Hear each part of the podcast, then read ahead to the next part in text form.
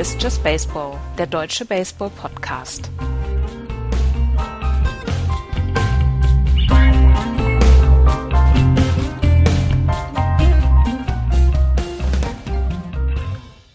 Pfingstmontag. Hallo, liebe Leute, zu einer neuen Ausgabe von Just Baseball. John Lester wirft auf die erste Base.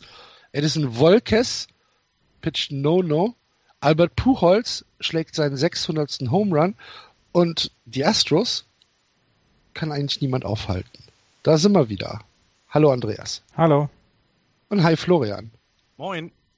Nachdem wir gestern terminbedingt leider nicht senden konnten, kommt also jetzt die verspätete Ausgabe von Just Baseball für diese Woche und wie äh, bei normalen Ausgaben üblich, fangen wir in der American League an und hier im Osten ein kurzer Blick auf die Tabelle.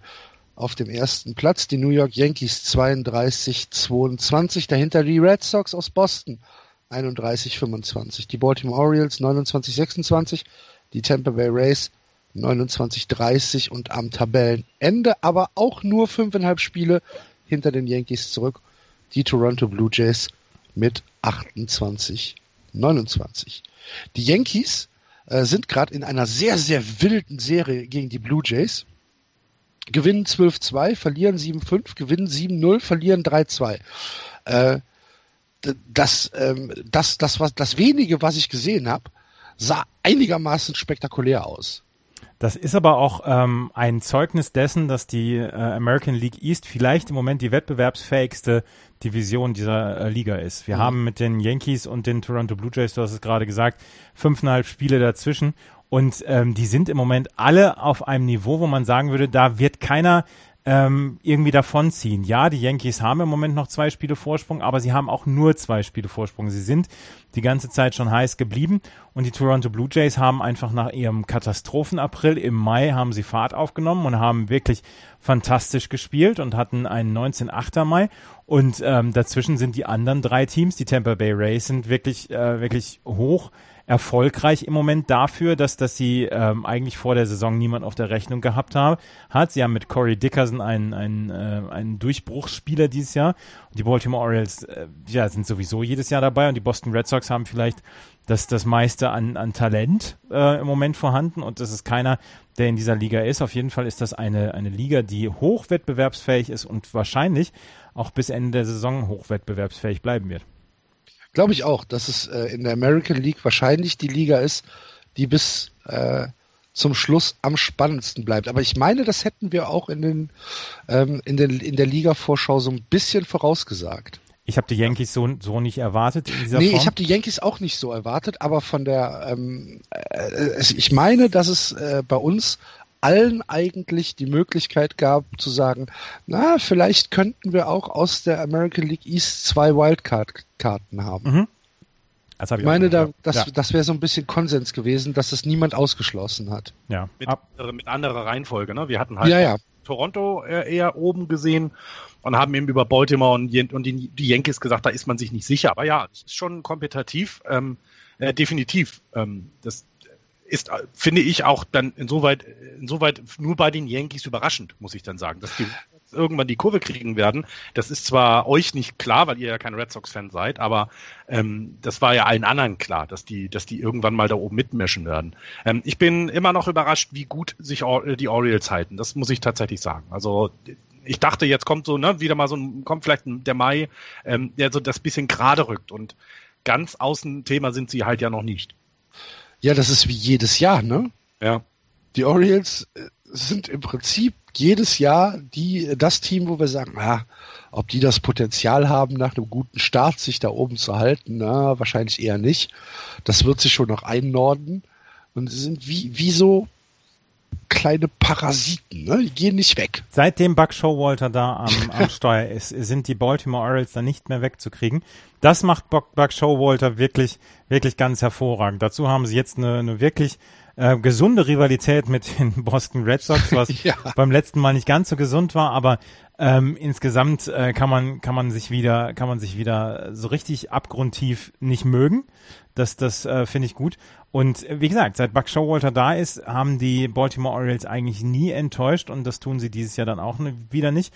Und ähm, dann Leute wie wie Dylan Bundy, die wirklich ganz ganz hervorragend dabei sind. Ähm, sind, ähm, sind dann die Überraschungsmomente, dass jemand dann wie Manny Machado im Moment noch nicht in dieser Form ist, ist eigentlich das beste Zeichen für die Baltimore Orioles. Der wird irgendwann heiß laufen und dann werden die Baltimore Orioles vielleicht sogar noch besser.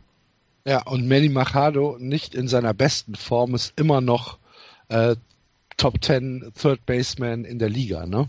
Defensiv auf jeden Fall, aber er, müsst, er muss von seinem 219er Average und 296er OBP runter. Da, also unter 300er OBP ist für einen aber, Spieler seiner Klasse ist zu wenig. Ja, aber er hat immerhin jetzt schon 11 Home Runs, ne? Ja, und er hat auch schon 27 RBI und trotzdem sage ich das zu wenig. Ja. Lass uns noch mal ganz kurz auf die Yankees zu sprechen kommen. Ähm, wir haben jetzt den äh, 5. Juni. Wir sind also zwei Monate tief in der Saison.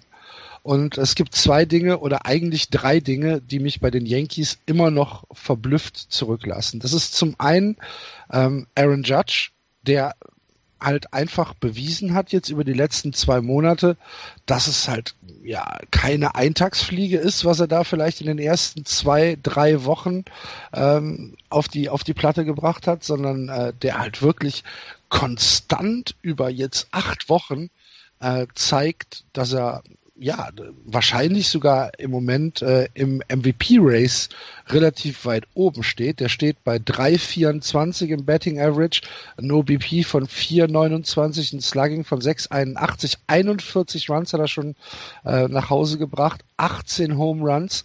Ähm, das sind Statistiken, die ich glaube vor der Saison, also wenn du, wenn du irgendwie das kombiniert gewettet hättest, dann müsstest du dir wahrscheinlich jetzt keine Sorgen mehr machen, dass Aaron Judge so, ähm, so durchdreht diese Saison. Du hast es halt von Gary Sanchez erwartet, weil der halt letztes mhm. Jahr so, so durchgedreht ist. Aber dass Aaron Judge in diesem Jahr so unglaublich nach vorne geht, ähm, es war in dieser Form nicht zu erwarten. Man wusste, dass Aaron Judge eine ganze Menge an Talent hat, aber er ist im Moment wohl der AL MVP. Also im Moment ist er's. Ähm, ja. Er trägt dieses Team. Und das ist etwas, was, ähm, was man von Aaron Judge so in dieser Form vielleicht nicht erwartet hätte. Und ähm, was wir immer wieder gesagt haben, sie sind ahead of schedule im Moment.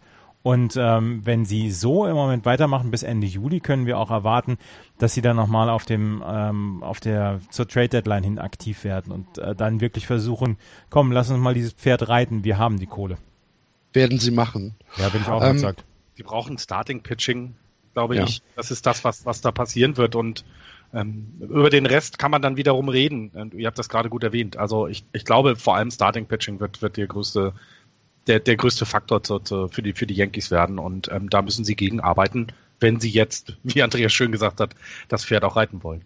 Aber äh, Starting Pitching oder Pitching insgesamt ist ein, eine gute Überleitung zu dem zweiten Punkt, den ich ähm, bei den Yankees ansprechen wollte. Sie sind als Team wahrscheinlich im Moment, ähm, also auf jeden Fall in der East, das homogenste, was du, was du bekommen kannst. Sie haben ein sehr gutes Betting. Sie sind äh, mit 294 Runs aktuell Vierter in der gesamten MLB, ähm, haben eine On-Base Percentage von 3,41 als Team und ein Slugging von 4,53 als Team. Das sind ganz herausragende Werte. Auf der anderen Seite sind sie halt genauso gut im Pitching. Sie haben als Team ein äh, Earned Run Average von 3,76. Da sind äh, Leute, Leute dabei äh, wie Dylan Betances, der äh, jetzt schon 20 äh, Spiele eingesetzt worden ist, 18 Innings gepitcht hat und ein ERA von 0,49 hat. Ich meine, wir reden hier von Dylan Betances. Entschuldige bitte mal. Tyler Clippert steht bei 1,88. Äh, Luis äh, Severino als äh, erster der vielleicht äh, oder der im Starting Pitching ähm, eine ja eine eine eine größere Rolle äh, spielt, steht bei 92. Ähm, Aroldis Chapman steht bei 3,55.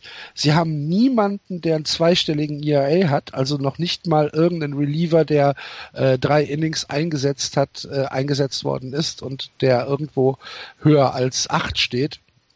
Äh, dieses, dieses, äh, diese Homogenität, die hätte ich den Yankees einfach vor der Saison überhaupt nicht zugetraut. Finde ich relativ faszinierend.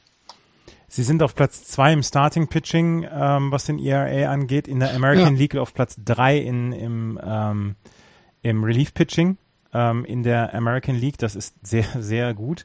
Ähm, also sie sind tatsächlich sehr, sehr homogen, was, was ich eben gesagt habe. Weißt du, wer auf Platz zwei in der, im, im Relief Pitching in der kompletten Saison ist in der American League? Äh, die Twins? Die Boston Red Sox. Ach, Fake News. die, die, die, Boston Red Sox haben ein Relief Pitching ERA von 2,98. Mhm. So. So, da kann man gleich mal hier für, für stumme, für, für stummes Brühl gesorgt.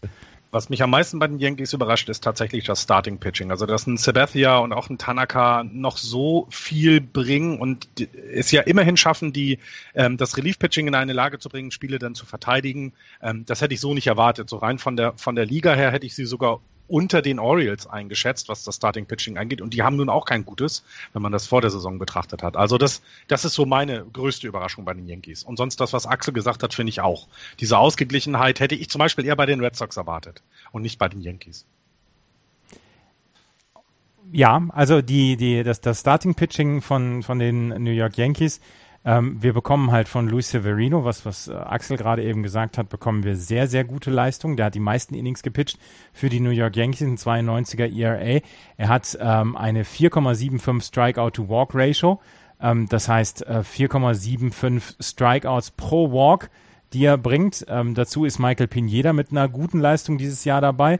Der einzige, der im Moment halt noch so ein ganz äh, kleines bisschen ähm, ein bisschen komisch drauf ist, das ist Masahiro Tanaka. Der hat jetzt in den letzten 30 Tagen fünf Starts gehabt und hat einen 9-12er ERA gehabt. Um den macht man sich äh, in der Tat Sorgen, aber ansonsten ist im Starting Pitching wirklich alles in Ordnung. Ich würde gerne noch auf einen Spieler zu sprechen kommen, über den ich einen längeren Artikel jetzt gelesen habe, ähm, über Aaron Hicks. Aaron Hicks war eigentlich der vierte Outfielder, aber seitdem sich Jacoby Ellsbury verletzt hat, ist er ähm, im Starting Lineup und er liefert wirklich ganz, ganz großartig ab. 3,21er Average, 4,32er On-Base Percentage, schon 31 RBI ähm, und er ist, er hat genauso viele Strikeouts wie Walks und davon gibt es halt nicht viele Spieler in dieser Liga.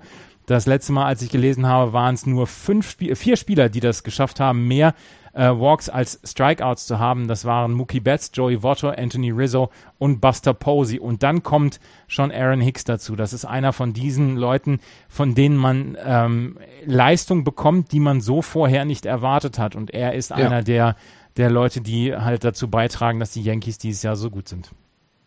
Jemanden, den man vor der Saison halt überhaupt nicht auf der Rechnung hat, ähm, als jemand, der ein ja, ein Gamechanger sein kann. Ne? Genau, absolut. Und ähm, dann kommt halt, dann kommt halt noch so, so eine, so eine Dampfhammerleistung wie die von Aaron Judge. Wahnsinn. Mhm.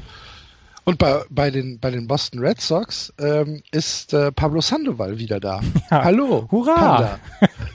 Der Panda ist back. Ja. Hat, hat aber jetzt eigentlich ganz gut gespielt. Hat in seinem ersten Spiel gleich einen Home Run gehabt. Hat in seinem ersten Spiel einen Home Run gehabt und in seinem zweiten Spiel ist sein Error nicht zu einem Run geworden. Ja, auch schön. In seinen ersten 16 At-Bats jetzt oder in seinen letzten 16 At-Bats hat er einen 3,13er Average gehabt, 3,53er On-Base Percentage. Wenn er das die ganze Zeit durchbringen kann, ist alles in Ordnung offensiv. Ja. Defensiv bleibt, bleibt die, bleibt die Third-Base-Position ähm, vielleicht mit ihm dann noch so ein ganz kleines bisschen fragwürdig. Devin Marrero hatte defensiv wirklich gute Wochen jetzt zuletzt, bevor Pablo Sandoval zurückkam. Aber Pablo Sandoval kann ja im Moment dann auch nicht gesund bleiben. Von daher ist das sehr, ähm, ja, sehr interessant dann zu beobachten dann in den nächsten. Warum kann er nicht gesund bleiben? Das weiß ich nicht, aber er bleibt ja nicht gesund. Ach so, ich dachte, ja, aber ist denn schon wieder was passiert? Nein. Nein, aber, okay. Gut. Aber, aber seitdem er, seitdem er den Vertrag unterschrieben hat, hat er 150 Spiele gemacht und das ist jetzt zweieinhalb Jahre her. Ja, das ist halt. Und ich weiß noch, was für, was für Wehklagen es gab, als er gegangen ist. Bei uns nicht. Bei, äh, bei den Giants. So ein bisschen, so ein bisschen, ne? Die Power fehlt dann und, und ne, das Betting werden wir vermissen und Mhm. ich glaube, es wurde, wurde alles richtig gemacht an der Stelle. Mhm. Gut, Fünf Jahre, 95 Millionen Dollar. das ist okay. Wenn ich eine World Series äh, äh, gewinnt, dann seid ihr auch glücklich. Das ist Ja. so Preis zu haben. Chris Sale, Absolut. Chris Sale hat in seinen letzten sechs Starts einen, ähm, einen ERA von knapp fünf. Ja, aber das ist ja, Ja, aber im Moment kann ich das Chris Sale noch sehr gut verzeihen. Ich auch. Liebe Hörer, ihr müsstet, ihr müsstet morgens so gegen 10 mal unseren WhatsApp-Chat ähm, müsstet ihr, müsstet ihr lesen können. Das ist also purer Hass ist noch geschönt, ich muss das immer, ich krieg das immer alles mit. was da zum einen spielen Andreas und Florian äh, bei ESPN äh, Beat the Streak.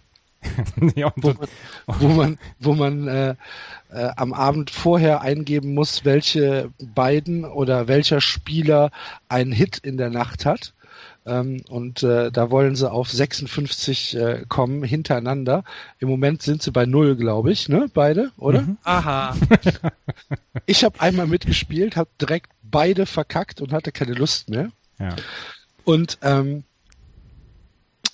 und, Ja, und, und danach- dann, und dann kommen halt die morgendlichen, die morgendlichen Wehklagen, entweder aus, äh, aus dem Giants-Lager oder halt Rick Porcello hat halt gepitcht.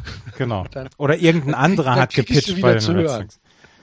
Ja, und, und Ja, oder irgendein anderer hat gepitcht. ja, und, Außer, außer, außer Kimbrel. Kimbrel finde ich super. Den Ja. mag ich. Aber ansonsten erbricht sich Axel dann halt in diesem WhatsApp-Chat und ich, ich versuche ihm dann auch immer so ein ganz kleines bisschen Futter zu geben und so. Ähm, wie, so, wie, wie, in, wie im Zirkus. ja, Ne? Also, komm, hier, komm. noch ein bisschen Spring mehr. noch, spring noch mal durch, komm. Und, und liebe Hörer, die beiden diskutieren darüber über ein Team, was nur zwei äh, Spiele hinter den ersten Platz in der American League East weg ist, was in der Wildcards äh, auch eine große Rolle spielen wird. Und Ich habe Wildcard, ich, Wildcard, ich bin Giants Wildcard sind wir gar nicht gemeldet. Und ich bin Giants Fan. Also Ich würde ich würd ja gar nicht diskutieren, aber dieser, dieser tägliche, dieser, dieser morgendliche Hass, der sich, der sich über WhatsApp dann Bahn bricht. Dieses Hate Speech, was ich jeden Morgen ertragen muss. ja, wirklich. Julian Nagelsmann würde mit dem Kopf schütteln. So sieht's nämlich aus. Gut, ähm, dann, dann lass uns am besten mal von den Red Sox Genau. wegkommen. Oder hast du noch was? Nee, habe ich nicht. Okay. Wir haben nämlich eine E-Mail bekommen äh, vom äh, Lukas. Vielen Dank, äh, lieber Lukas, für deine ähm, Kritik, Schrägstrich, Anregung, doch mal ein wenig äh, die, die ähm, Blue Jays zu beleuchten, weil dir das äh, nicht gut genug wegkommt bei uns und äh, das machen wir natürlich gerne. Ich lese äh, deine E-Mail jetzt mal vor. Und zwar äh, schreibst du, dass äh, zunächst einmal äh, hat dich etwas genervt, dass ihr den Run der Blue Jays so gar nicht gewürdigt habt. Die Blue Jays waren im Mai eins der besten Teams der MLB und das ohne drei Fünftel ihrer Starting Rotation, ohne den American League MVP 2015, ohne Tulowitzki und Russell Martin. Eigentlich absolut unfassbar, was sie da geleistet haben, nachdem es euch, also uns und vielen anderen nach dem schlechten Start eigentlich nur darum gegangen ist, wen die Blue Jays zur Trade Deadline verschabeln werden. Jetzt sind sie drei Spiele von, vom Wildcard-Spot entfernt und das Team ist fast wieder ganz gesund. Hat sich ein bisschen geändert, sind zweieinhalb äh, noch dazugekommen. Aber wirklich geärgert haben mich dann meine Aussagen, also Axels Aussagen zu den Spielern der Jays. Äh, zunächst einmal hast du aus den Statistiken irgendwie abgeleitet, dass die Blue Jays sicher drei Kreuze machen, wenn sich Jose Batista endlich loswerden. Dass der sich krass verspekuliert hat und gerade mal einen Einjahresvertrag unterschrieben hat, ist die eine Sache. Die andere Sache ist, dass der Typ zum Zeitpunkt der Aufnahme einer der heißesten Spieler der ganzen MLB war. In den 17 Spielen vor Sonntag kommt Bautista auf eine 3,67, ähm, 4,65, 7,83er Line mit 1248er OPS und 7 Home Runs. Euch fiel aber nur ein, dass es sehr lustig ist. Gebe ich dir recht? Ähm, vielleicht haben wir uns ein bisschen zu sehr an den Batflip ähm, auf, aufgeregt. Ähm, dann kommt noch die Sache mit äh, Saltanamaccia, ähm, wo, wo du schreibst, äh, nachdem du die Blue Jays, äh, nachdem du, also wieder wahrscheinlich ich, ähm, äh, den Blue Jays die Training, Trennung von Bautista nahegelegt hast, machst du dich noch über den Average von Saltanamaccia lustig. Ist okay, was er diese Saison gespielt hat, war wirklich unter aller Kanone. Problem ist nur, dass die Blue Jays den schon vor über einem Monat rausgeworfen haben und mittlerweile mit Luke Miley als Backup-Catcher spielten. Habe ich nicht mitbekommen.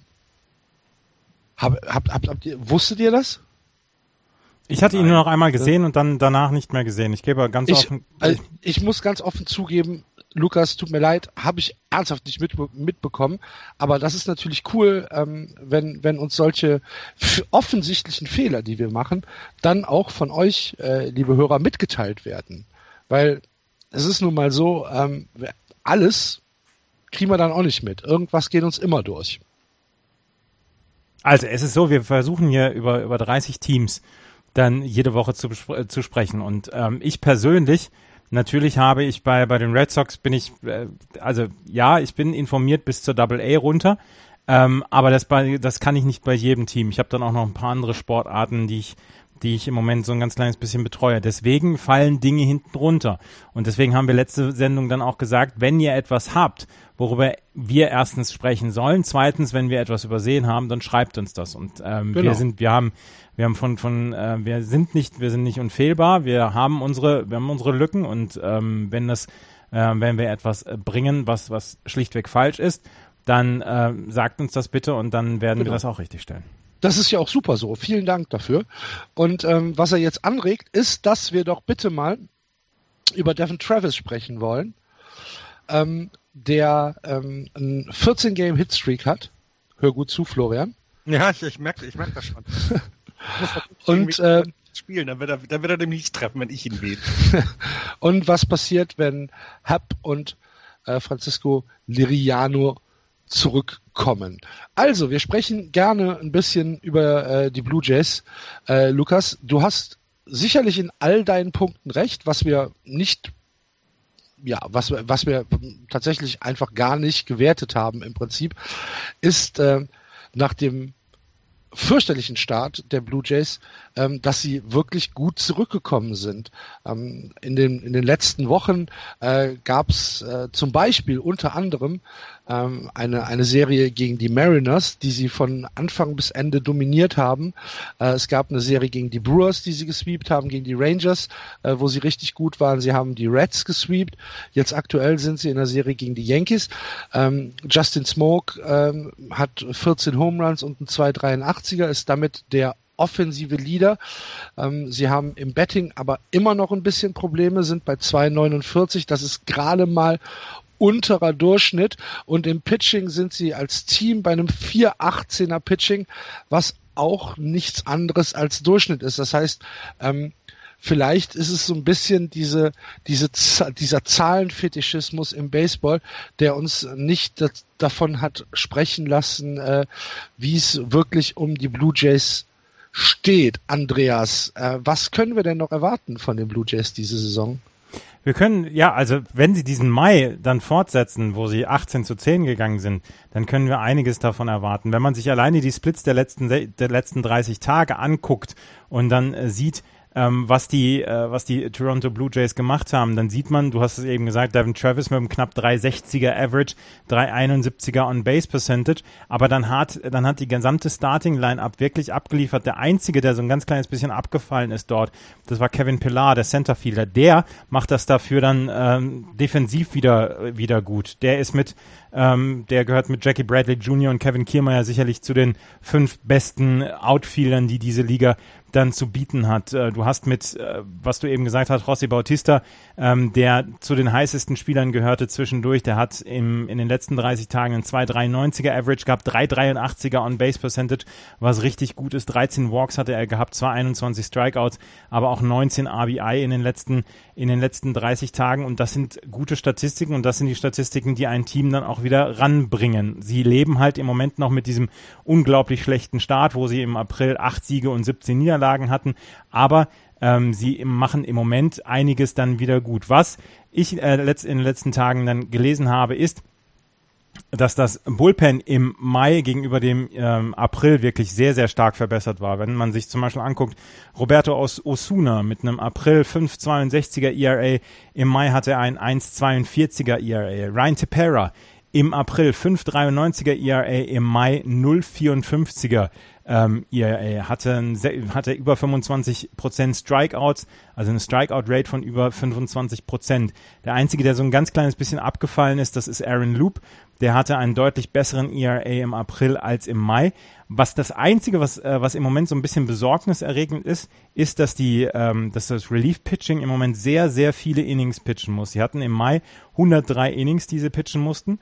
Und ähm, das war eine, eine ganze Menge. 3,7 Innings ähm, pro Spiel mussten sie äh, mussten sie pitchen. Aber da kommt dann natürlich zu, dass die Rotation dann äh, zum Teil dann auch auf der Disabled List ist. Ähm, das muss besser werden. Du kannst, du kannst diesen Workload kannst du nicht jeden Monat von deinem Bullpen erwarten. Das muss besser werden. Aber wenn du dir anguckst, Marcus Stroman, der einen wirklich guten letzten Monat hatte mit einem 2,55er ERA oder auch äh, Biagini mit einem 3,26er ERA, war völlig in, in Ordnung dann ähm, kannst du hoffen oder kannst du darauf hoffen, dass das dann in der nächsten Zeit, in der nächsten Zeit besser wird und dass dann ähm, die Toronto Blue Jays Josh Donaldson dann nicht traden werden müssen. Ja. Ähm, Darf ich noch den äh, Advocabus Diaboli spielen? Ja. Was die Blue Jays angeht. Also so ein bisschen ist das aber auch geschuldet. Also sie haben dann gegen die Reds gespielt und haben gegen die Rangers gespielt und haben gegen gut gegen die Braves dann sogar die Serie verloren haben gegen die Mariners gespielt. Also es ist ja auch ein bisschen immer, und das darf man dabei nie vergessen, dem Schedule geschuldet. Ähm, natürlich haben sie tolle Zahlen aufgelegt und sie haben sich wieder rangesogen äh, in dieser, in der American League, die East, die ja sehr kompetitiv ist. Ähm, aber es ist halt auch eben dann jetzt ein Monat. Und ähm, was ich muss hier, müsste jetzt nochmal die anderen Tabellen der anderen Tage durchgehen, also der anderen Tage, als wir aufgenommen haben. Mir ist zum Beispiel nie aufgefallen, dass sie mal einen 7-3 oder 8-1-Lauf hatten. Deswegen haben wir sie vielleicht ein bisschen unterm Radar fliegen lassen, auch im, in, in ihrem guten Mai. Ähm, sie haben zum Beispiel immer noch ein negatives Run-Differential, was so ein bisschen ähm, für mich immer ein eher schwächeres Team zeigt. Die Orioles haben es zum Beispiel auch, während die Red Sox und Yankees äh, positiv sind und selbst die, Blue, äh, die, die, die, die Rays sind, sind positiv, wenn auch nur knapp. Das sind so ein bisschen die Dinge, Dinge, die ich vielleicht dagegen halten möchte, warum sie noch weiter bei uns unterm Radar liefen und warum ich dem auch tatsächlich jetzt nicht unbedingt traue. Ähm, sie haben sich herangezogen, das ist auch ähm, aller Ehren wert und da, da, hätten wir drauf eingehen können, klar. Ähm, aber ihr habt das auch schon beschrieben, warum dem nicht immer so ist. Ähm, aber es ist jetzt, glaube ich, auch nichts, wo man sagt, das ist jetzt der heiße Scheiß, der unbedingt behandelt werden muss. Sorry. Das, das find, empfinde ich da nicht so. Ohne jetzt irgendwie böses Blut schüren zu wollen. Du bist, nee, bist halt aber es ist ja, ist ja, ist ja in Ordnung, aber trotzdem, wenn uns äh, der oder wenn sich der Hörer die Mühe macht, uns äh, da die Mail zu schreiben, dann finde ich, sollten wir auch drauf eingehen. Absolut, und das finde ich auch richtig so und das machen hoffentlich noch mehr, denn wie Andreas das gut erwähnt hat, wir können halt nicht alles unter Beobachtung haben und gerade solche Dinge wie diese fantastische Bullpen-Leistung im letzten Monat ähm, sollte dann bei uns auch Erwähnung finden und wenn ihr Hörer das äh, äh uns schickt, klasse, weil zeigt ja auch, dass ihr euch auch Gedanken darüber macht, was wir hier tun. Und das freut, freut mich immer äh, persönlich. Ist jede E-Mail immer ein Fest, die ihr schreibt. Das meine ich jetzt so, wie ich sage. Ja, absolut. Also, Lukas, vielen Dank für ähm, deine deine E-Mail, für deinen Input. Ähm, machen wir immer gerne. Andreas, Florian, äh, Prozentangabe Trade Josh Donaldson zur Trading Deadline. Chancen, Andreas. Null Prozent. Null? Null. Florian? Ich würde immer noch, immer noch bei 40. Äh, auch weil, weil ich glaube, dass Donaldson vielleicht auch sagt, er möchte kompetitiv spielen. Also nicht unbedingt, also dass er da vielleicht auch sagt, Mensch, wenn ihr wollt, ich, ich, ich, ich stehe euch nicht im Weg. Ähm, würde ich, also nicht, dass er jetzt ein böser Typ ist, sondern vielleicht, weil er, weil er, weil er kompetitiver noch sein möchte. Also so, so würde ich es bei 40 Prozent sehen. Du, du, brauchst erstmal, du brauchst erstmal, du brauchst erstmal den Gegenwert dafür. Und ja, natürlich. Das ist immer klar. Ähm, ich glaube, es wird auch schwer sein, ihn zu bekommen. Also, ne, weil, weil die, die Blue Jays sind ja nicht doof. Also, die werden ihn nicht für eine Tüte Erdnüsse für die äh, berühmt-berüchtigte hm, nee, werden sie nicht. Nee, das werden sie nicht. Ähm, ich, ich, ich bin eher bei Florian. Also eine 0%, 0 sehe ich nicht sondern ich sehe da immer noch eine, eine gewiss, einen gewissen Spielraum ob es jetzt 40 sind, ich hätte jetzt eher so 25, 30 gesagt, aber ist okay. Ähm, du glaubst wirklich, äh, da gibt es gar keine Chance? Nein, da wird es keine Chance geben. Es, es gibt Gut. ja, es, es braucht dann ja auch erstmal das Team, was die, die Art von Prospects dann abgeben will. Und ähm, wenn die, die Toronto Blue Jays, ja, wenn die Toronto Blue Jays bis Ende Juli so in diesem Rennen rumhängen und vielleicht noch so ein oder zwei Spiele aufholen bis dahin, da wird nichts passieren. Ich glaube ja, dass sie es nicht tun. Aber also ich glaube nicht, dass sie so einen Mai noch mal hinlegen werden. Jetzt kommen natürlich die Leute zurück. Das könnte, da könnte mich meine Vermutung dann auch bestrafen. Ähm, natürlich klar, aber ich glaube auch nicht, dass sie so. Sie werden halt nicht unbedingt noch näher kommen wäre jetzt meine Vermutung. Und dann wird's halt super schwierig. Ich finde dann die Entscheidung, wie gehst du als Team davor? Bist du vielleicht nur dreieinhalb, vier Spiele aus dem Wildcard äh, äh, weg? Ja, bedeutet das jetzt Leute zu verkaufen, bedeutet das Leute zu kaufen, um sich noch weiter ranzuziehen. Es ist äh, äh, gerade für eine Franchise wie die Blue Jays da unheimlich schwierig. Ich bin gespannt. Also ich finde es auf jeden Fall spannender als 0%. Aber wir werden sehen.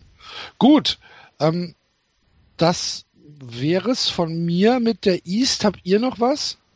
Man sollte halt auf Corey Dickerson gucken bei den Tampa Bay Rays, wenn gerade wenn man ja. zum Beispiel Beat the Streak spielt.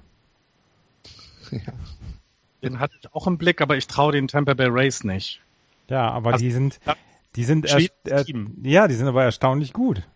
Ne? Ja, ja, ja, klar, absolut. Ich äh, äh, gebe, also ich, wir hatten es ja auch am Anfang erwähnt, die American League East hat viele, viele ähm, Geschichten zu erzählen, was einzelne Spieler angeht oder auch eben gesamte Teams. Also ich finde es immer noch überraschend, dass die Rays ähm, ja, was heißt so gut sind, das klingt ja jetzt falsch, sie sind ja nicht so gut, aber sie sind eben auch nicht so schlecht.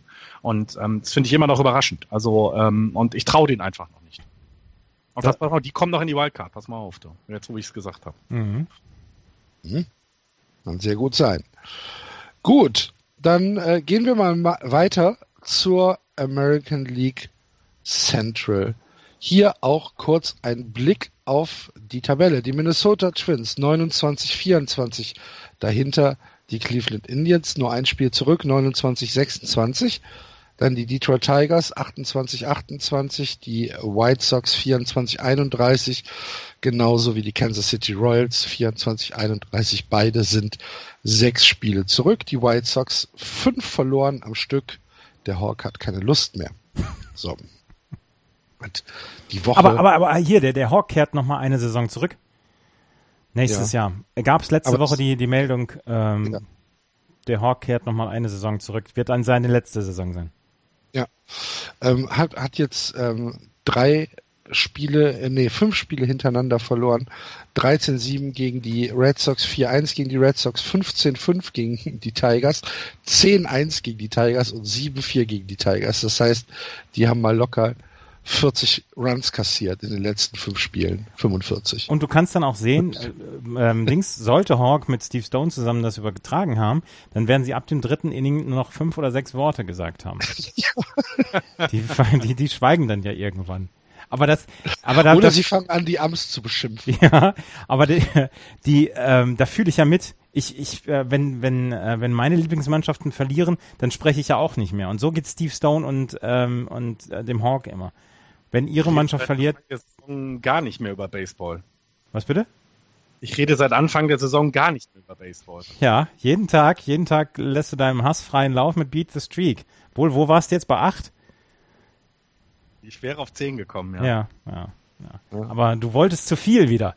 Ja, ich wollte wieder zu viel. Du warst zu gierig. Ja. Aber Blackman hatte auch gleich im ersten At-Bat ein, ein, ein äh, Flyout. Also Nee, nee, Quatsch, der ist sogar auf Base gekommen. Nee, Strikeout war es, genau, Strikeout. Also ich hatte Blackman und Bryant äh, gepickt und hatte mir dann den Blackman angeguckt und der hat gleich im ersten At-Bat einen Striker, da wusste ich, das wird heute nichts. Ja, und ja. es wurde was. Blackman ja, Bryant nicht. Hm, ja. Gut. Okay. Ähm, sollen wir mal oben anfangen bei den Minnesota Twins? Ja. Minnesota ähm, aktuell auf äh, einem äh, was wollte ich denn jetzt sagen, auf einem ähm, ja, auf einer, auf einer kleinen Negativwelle. Sie sind der einzige Division Leader äh, im Baseball mit einer negativen Run Differential. Nur 246 Runs haben sie gescored. Ähm, Im Vergleich die Yankees 294, äh, die Astros 312, die Nationals 314, äh, die Rockies 300 als andere Division Leader. Ähm, bekommen einigermaßen Runs eingeschenkt, 265, das heißt, sie sind bei minus 19. Sie sind zu Hause negativ, dafür sind sie on the road fast unschlagbar und sie sind ein ziemliches Freak-Team, finde ich. Äh, Miguel Sano ist im Moment in einem äh, absoluten ähm, in einem Flow, ist äh, über 300 in der Betting Average. 303 hat schon 43 Runs äh, nach Hause gebracht, 14 Home Runs. Ähm, dazu haben sie so Leute wie äh, Joe Mauer, der auch 2,87 schlägt, Max Kepler, der 2,69 schlägt, ganz hervorragende äh, Statistiken von Max Kepler, ähm, auch in den, in den letzten Wochen schon wieder, hat in den letzten sieben Tagen 10 Hits, 6 Runs, 2 Home Runs produziert, seit wir das letzte Mal aufgenommen haben. Äh, ein 3,45er Average hat im Juni, also ne Quatsch, im Juni, im, ähm, Mai. im Mai äh, ein, ein Average äh, von 3,48. Das ist, ja, das ist totaler Wahnsinn. Weather gets Und, hot, Kepler gets hot. Ja, ist so. Robbie Gossman spielt äh, ganz hervorragend. Eddie Rosario, Jorge Polanco, Brian Dozier. Ist alles super. Ähm, wo sie so ein bisschen hinten anstehen, ist halt beim Pitching, ne? Mhm. Das, das Pitching macht in der Tat äh, ein bisschen Probleme und ähm, wenn wir gesehen haben, jetzt ist Irvin Santana jetzt zuletzt dann auch rumgeschubst worden. Er hat jetzt, glaube ich, einen Start hat er gehabt, den er komplett versaut hat. Hat auf jeden Fall in den letzten zwei Starts hat er einen 6,55er ERA gehabt. In elf Innings hat er zwölf Hits und neun Runs abgeben müssen. Und der war ja so ein bisschen der äh, Garant in den letzten Wochen, dass die, dass die Minnesota Twins auch vom Pitching äh, gutes äh, gute Leistungen bekommen haben. José Berrios ist nach wie vor sehr, sehr gut, hat im Mai oder beziehungsweise in den letzten 30 Tagen einen 2,76er ERA gebracht. Auch Mejia ist mit einem 3,0er ähm, ERA gut dabei, aber der Rest ist in der Tat im Moment besorgniserregend. Äh, Hector Santiago mit einem 7,43er ERA über die letzten 30 Tage, Kyle Gibson mit einem 5,63er, Phil Hughes ähm, ja, fällt jetzt von der Klippe, auf der er eigentlich schon seit April, seit Anfang April steht, aber 9,22er ERA in den letzten 30 Tagen und das ist etwas, was wirklich sehr, sehr viel Sorge macht. Dazu dann im Moment ein Relief-Pitching, was wirklich nicht gut ist und ähm, das kriegst du halt offensiv eher, eher schlecht aufgefangen und ähm, die Minnesota Twins, ähm, ja, offensiv läuft es halt, defensiv läuft es halt im Moment gar nicht. Ja, das, äh, das Spiel, das Spiel, was Santana komplett in Sand gesetzt hat, das war äh, vorgestern gegen die LA Angels. Ja, genau. Wo er ähm, nur vier Innings durchgehalten hat und dann runter musste, weil er schon sieben Runs äh, und sieben Earned Runs abgegeben hat, drei Home Runs, ähm, niemanden ausstriken konnte, oder es waren zwei, aber ähm, das war äh, ein relativ fürchterlicher Auftritt von Santana. Was, was aber wunderbar klappt bei den Twins, ist ja die Defensive dann, also wenn der, wenn der, wenn der Ball dann mal ins Feld kommt. Ähm, ja. Wir hatten vor zwei Sendungen, glaube ich, mal dieses Defensive Runs Saved Statistik angesprochen. Also wie viel, ähm, ja, wie viele Runs ver verhindert eine Defensive denn? Und zwar nicht der Pitcher, sondern das, was dahinter steht. Und die Twins führen diese Statistik mit 31 insgesamt an und äh, vor allem mit diesen komischen, also plus minus run saved heißt das, das ist das, was die Fielders Range ist, die Ability to convert a batted ball, ball into an out. Also da sind sie äh, mit 21 Stück weit, weit vorne. Also die haben eben ähm, du, ihr habt das gerade sehr gut erwähnt, kein sehr gutes Pitching. Kommt dann aber der Ball ins Spiel, also äh, werden sie nicht nur verprügelt, was, äh, das, äh, dass sie Homeruns gegen sich kriegen, sondern äh, haben sie die Chancen auszuholen, dann holen sie es defensiv. Und ich glaube, das macht im Moment das, dieses freakige Minnesota so ein bisschen erklärbar, dass sie eben es schaffen, trotz der nicht guten Betting-Statistik immer noch was daraus zu holen. Glaubt ihr denn, dass äh, Minnesota tatsächlich die Möglichkeit hat, bis in den, naja, August, September sich da oben zu halten? Nein, glaube ich. Ich sehe es nämlich im Moment nicht. Nee, und ich glaube auch nicht, dass das in irgendeiner Weise jetzt erwartet wird von der Twins Fanbase. Ich glaube, dass, dass die Twins Fanbase das im Moment sieht, dass sie ähm, im Feld eigentlich keine Probleme haben, dass sie ähm, junge, aufregende Leute da in ihrem Feld stehen haben. Und dazu zähle ich dann jemanden wie Max Kepler, dazu zähle ich Miguel Sano, dazu zähle ich dann auch Byron Buxton, auch wenn er noch nicht so richtig ähm, aus dem Knick gekommen ist, aber defensiv ist das einfach ein richtig, richtig guter Typ. Dazu haben sie dann noch mit Brian Dozier quasi das Gesicht der Franchise, Joe Mauer, das ehemalige Gesicht der Franchise. Also was auf dem Feld steht, ist alles in Ordnung und das Pitching muss sich halt in den nächsten Jahren dann noch entwickeln. Dazu haben sie jemanden wie Phil Hughes dieses Jahr geholt, wo sie gesagt haben, ja, von dem kriegen wir halt 200, ähm, 200 Innings dieses Jahr und damit kommen wir erstmal über die Runden. Aber es wird ja nicht erwartet in Minnesota, dass dieses Jahr schon der große Durchbruch erfolgt. Nee, nee, nee, eben, aber nach dem, ja, nach dem letzten Jahr, was ja nun eine Katastrophe. Ja, es war so, ja, es war so ein Padres-Jahr, ne? Ja. ähm, ist das, ist das natürlich eine wirklich signifikante äh, Verbesserung. Und was ich sagen möchte, ähm, wir reden immer von Max Kepler, als wäre es so, ähm, ja, als wäre es so dieses, äh, ja, das ist ein junger Typ und äh, wir freuen uns alle für Max und toll. Leute, das ist ein absoluter Leistungsträger in Minnesota ja. mittlerweile. Das ist jemand, der Day-to-Day Baseball spielt in der MLB. Das ist nicht, das ist nicht mehr irgendwie eine Eintagsfliege oder so. Das ist ein absoluter Leistungsträger. Und ich finde, das müssen wir, oder das können wir gar nicht hoch genug anerkennen. Ja, und er tut es, er tut es auf alle möglichen Art und Weisen. Defensiv ja. im Right Field und offensiv an der Platte. Und ähm, er ist ein, ein Allround-Spieler und Allround äh, würdigt sein können nicht genug. Und er ist ein richtig, richtig guter MLB-Spieler. Ja. Nee, ja, das ist aber auch wichtig. Er ja. ist, ist, nicht nur ein guter Baseballspieler, er ist ein guter MLB-Spieler. Mhm, genau. Ne? Und das muss man halt wirklich mittlerweile, muss man sich davon lösen zu sagen, äh, wow, das ist ein Talent und äh, der könnte ja mal und so weiter. Nee, der ist schon. Ja, er ist angekommen. Ja, der ist wirklich angekommen und ich meine, seine Statistiken sind fantastisch.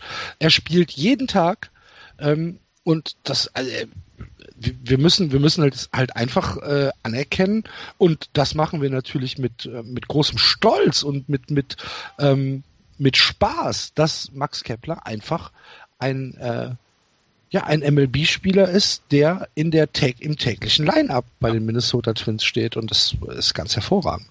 Ein Everyday MLB-Player, wer hätte ja. Letztes Jahr gedacht? Wahnsinn, ja, absolut. Ja, wir haben ja letztes Jahr haben wir gesagt, okay, Max wird wahrscheinlich äh, ein, paar mehr Einsatzzeiten bekommen als äh, als letztes Jahr, aber wahrscheinlich haben wir doch vor der Saison auch noch nicht damit gerechnet, dass er gar nicht mehr runtergeht, oder? Also das war, fand ich letzte, Ende letzten Jahres ab, absehbar, als die Minnesota ja? Twins irgendwann gesagt haben, wir haben unseren Everyday Right Player äh, Right Field Player haben wir ähm, entdeckt und den behalten wir dort. Also ich habe nicht damit gerechnet, dass er nochmal runter muss. Aber dass er jetzt dann in dem Fall dann auch noch ähm, dieses Vertrauen so ja zurückzahlt, indem er nicht nur Everyday Player ist, sondern wirklich auch Leistungsträger ist, dass er auch, dass er auch sein, sein Schärflein dazu beiträgt, dass die Minnesota Twins im Moment oben sind. Das, äh, in der Form habe ich noch nicht damit gerechnet. Ich habe nicht damit gerechnet, dass er schon so gut ist jetzt. Okay.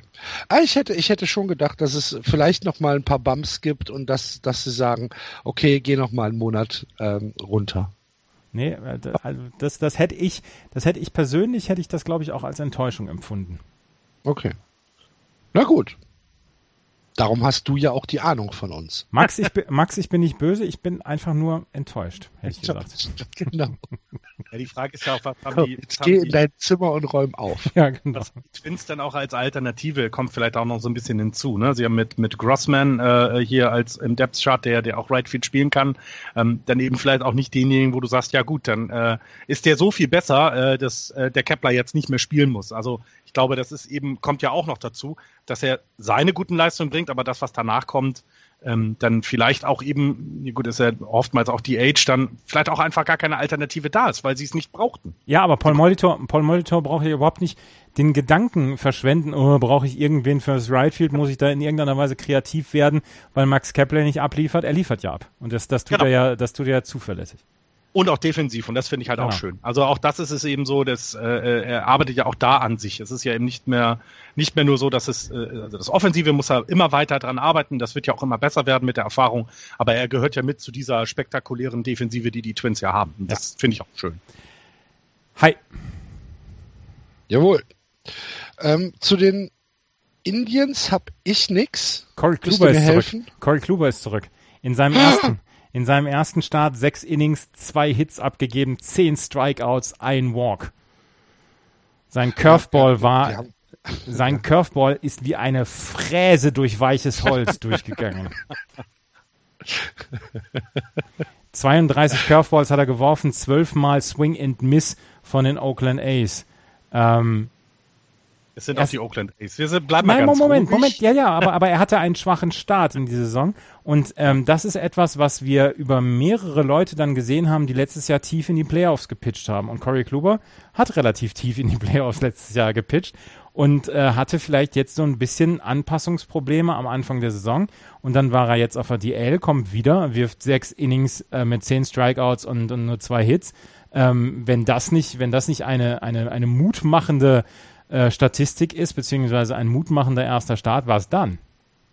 Absolut. Und ich glaube, die Indians brauchen sich insgesamt ja auch. Also sie sind ein Spiel hinter den Twins, von denen wir gesagt haben, na, na komm, also äh, das wird sich irgendwann schon wieder äh, erledigt haben. Und äh, weder die, den Tigers noch den White Sox und mittlerweile, obwohl wir jetzt wahrscheinlich wieder eine E-Mail von einem Royals-Fan bekommen, wenn ich sage, dass die äh, ähm, abgeschlagen, so weit abgeschlagen sind, dass ich denen jetzt keinen großen, starken Run mehr zutraue, ähm, auch was, weil eben das, das, das die Offensive da gar nicht funktioniert, ähm, glaube ich, dass die Indians da auch ganz gemütlich jetzt ihm vielleicht dann die Ruhe geben können, ihn vielleicht dann auch mal ne, nach sechs Innings ziehen können, ähm, weil er gut gepitcht hat und sich dann für, die, für das nächste Spiel ausruhen kann. Das ist ja völlig okay.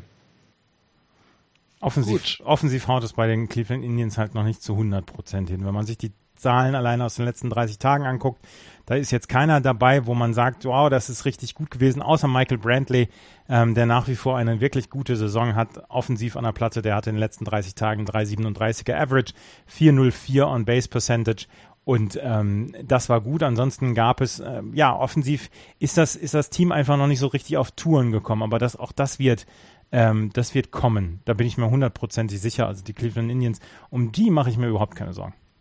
Sehr gut. Ähm, Sorgen müssen wir uns wahrscheinlich auch nicht um die Detroit Tigers machen.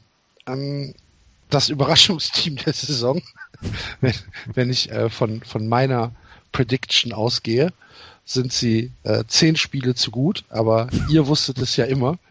Ähm, ausgeglichen 28, 28.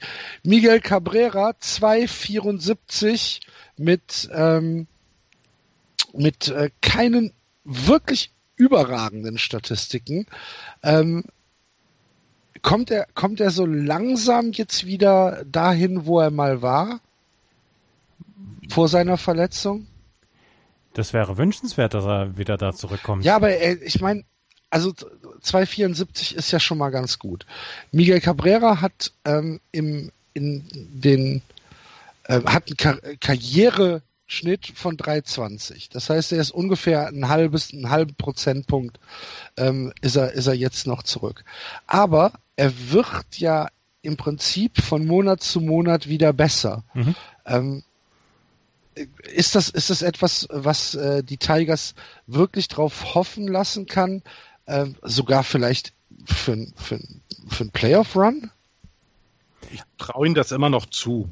Also gerade weil du es wunderschön erzählt hast, dass er, wenn er nur zurück, wenn er jetzt 20 Prozentpunkte schlechter als sein, sein Schnitt wird, wenn er 300 auf 300 zurückgeht, dann muss er jetzt ja erstmal ordentlich betten. Also ähm, da ist schon einiges noch zu haben und diese dieses alte oder was heißt dieses alte Team, aber die Leute, ja, die können's ja. Also ein ein Ma- Martinez, ein Kinzler, ein Abten, das sind ja keine, keine Jungspunde, die, die nicht wissen, wie es geht. Also deswegen glaube ich schon, dass, dass da noch mehr kommen kann. Also für dich dann überraschend.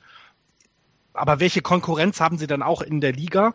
Also wenn die Indians eben jetzt nicht sich sind nur anderthalb Spiele weg von den Indians. Wenn die sich jetzt nicht jetzt einen, Wahnsinns-Juni hinlegen, dann werden sie in Contention da bleiben in der Liga. Auch wenn es eigentlich klar ist, dass die Indians das gewinnen werden. Aber trotzdem bist du dann immer noch dran und mit einer Überraschung kann man immer mal rechnen. Mir, Aber ich, ich bin halt auch vom Pitching im Moment einfach nicht so unbedingt überzeugt, dass ich denen dann danach noch mehr zutrauen würde, als vielleicht ein bisschen die Leute zu ärgern. Ja. Mehr ist es Ähm, halt nicht. Kein Justin, Justin, Dreier ERA, also sorry, also gerade mal den Fulmer haben wir mit drei. Das ist, das ist halt einfach nicht gut. ja. Justin Verlander bei 4,63 aktuell. Ich hab's, ja, ne, ich, ich bin, ich bin einer der größten Kritiker, glaube ich, hier in der Runde von, von Justin Verlander, weil ich ihn damals ja in der World Series erlebt habe und ich ihn einfach als einen Pitcher erlebt habe, der kann schnell und hart werfen. Das Problem ist bei solchen Pitchern, dass es mit dem Alter dann schwierig wird, weil du wirst nicht, dein Ball wird nicht schneller, der wird langsamer. Und das Ja. sieht bei ihm jetzt ganz, ganz deutlich. Ähm, er hat immer noch seine 66 Strikeouts, also auch die, die, er hat ja seine knapp neun Strikeouts per nine Inning, das ist, das ist dann auch okay. Äh, Aber er, ist halt, die Kontrolle fehlt jetzt, also oder, oder die Variabilität, die vielleicht andere Pitcher haben müssen, weil sie nicht so hart werfen können. Und das Ja. merkt man bei ihm. Er ist, glaube ich, immer noch gut. Also, du kriegst von ihm 100 Pitches, du hast hier 70 Innings und 12 Starts. Also das ist schon echt gut. Also da kann man, da, da kann man nichts sagen. Das heißt, er, er lässt sein Team ja nicht im Stich, wenn man so will. Ähm, das gilt auch für Fulmer und auch der Zimmerman. Die haben gute Inning-Zahlen. Alles in Ordnung. Aber es ist eben, ah, es fehlt dann einfach. Da musst du noch eine überragende Offensive haben, um dieses, um diesen ERA. Also man muss ja bloß mal hochrechnen. In, in 12 Starts haben sie dann um die 40 Runs gegen sich bekommen. Und die musst du in der Offensive erstmal scoren, damit du so ein Spiel gewinnst. Und, Ja. und das macht es halt nicht einfacher für jemanden wie Cabrera, der denn jetzt produzieren oder schneller produzieren muss, als es ihm, als es vielleicht noch kann. Ja. So eine Verletzung braucht ja immer nicht nur die Zeit der Verletzung, sondern auch die gleiche Zeit, um wieder wirklich bei 100 Prozent zu sein. Und, und das merkt man bei einem etwas älteren Spieler, ich will ihn jetzt nicht als alt bezeichnen, der ist jünger als ich, ähm, merkt man das natürlich mehr wie bei einem Cabrera. Und die Chance besteht, ja, aber ich bin nicht so, äh, ich bin nicht so überzeugt, dass sie dann einen wahnsinnig tollen Lauf hinlegen werden. Ja, weil, wie gesagt, bei mir waren sie ja am äh, schon schon zu Beginn der Saison in den in den Vorschauen habe ich ihnen gar nichts zugetraut und im Moment ähm, sind sie ja eigentlich noch äh, viel besser, als ich gedacht habe. Ein äh, Wort noch zu Justin Verlander.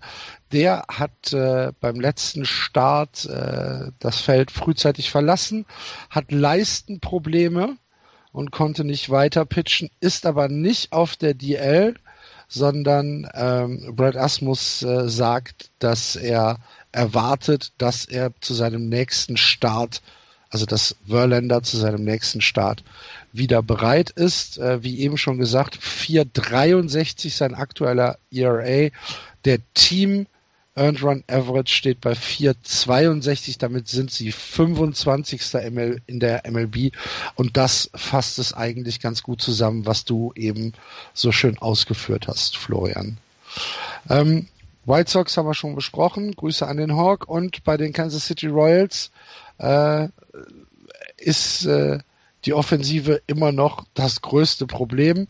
194 Runs haben sie aktuell gescored. Das sind 100 weniger als die Yankees und Und es sind 300 weniger als die Astros.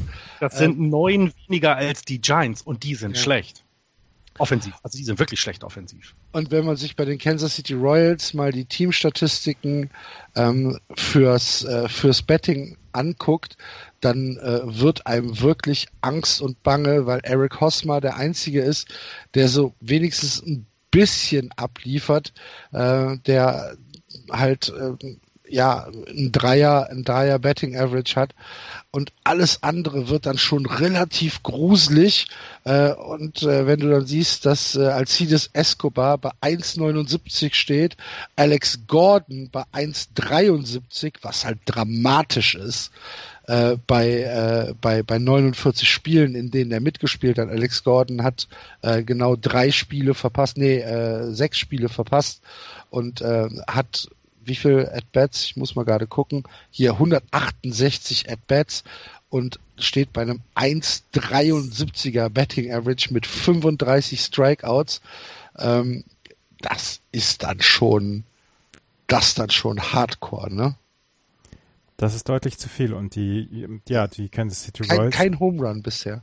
Ja, ähm, die, die Royals ähm, haben, haben in der Tat dieses Jahr eine sehr,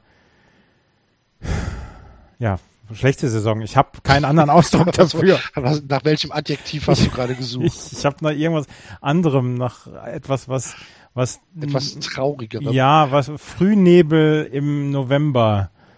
Das hängt so ein bisschen über über der Saison von von Ja, aber dann weißt du doch die Krähen, die auf einem leeren Feld picken. Ja, genau. Ja, aber dann weißt du doch, dass irgendwann die Sonne nochmal wieder aufgehen wird. Bei den Royals sieht's ja so aus, als wenn er äh, jetzt eben naja, diese, diese, diese Championship-Ära, ich habe das hier schon mehrfach gesagt, die hat jetzt wahrscheinlich einfach sein, tatsächlich dann doch sein Ende gefunden. Man hätte ja immer noch mal warten können. Ne? Wir haben ja immer gesagt, es ist noch, ein, noch, noch, noch kein gutes Sample-Size, wie man das in anderen Podcasts immer hört, sondern jetzt sind wir im Juni. So langsam deutet dann das ja schon darauf hin, was diese Saison mit den Teams los ist. Und bei den Royals ist es tatsächlich wohl offensiv einfach zu wenig. Ähm, bei dem Team, was noch da ist. Es ist ja nicht so, dass da nur Graupen rumrennen. Und ähm, ja, da wird, glaube ich, einiges an Trades dann die Mannschaft zerpflücken. Das ist dann halt manchmal so. Sie waren 2015 Meister. Was, was soll's? Ja, alles richtig gemacht. Entschuldigung, also du, man kann jetzt über viele Sachen diskutieren, aber sie haben alles richtig gemacht. Und, Und, sie sind sie sind ein halbes Spiel weiter weg von der von der Ligaspitze als die Toronto Blue Jays und über die haben wir gesagt, die sind dick dabei. Also die hatten aber auch einen guten Mai, ne? Ja, aber ja, aber trotzdem. Also natürlich, natürlich. Ich bin ja.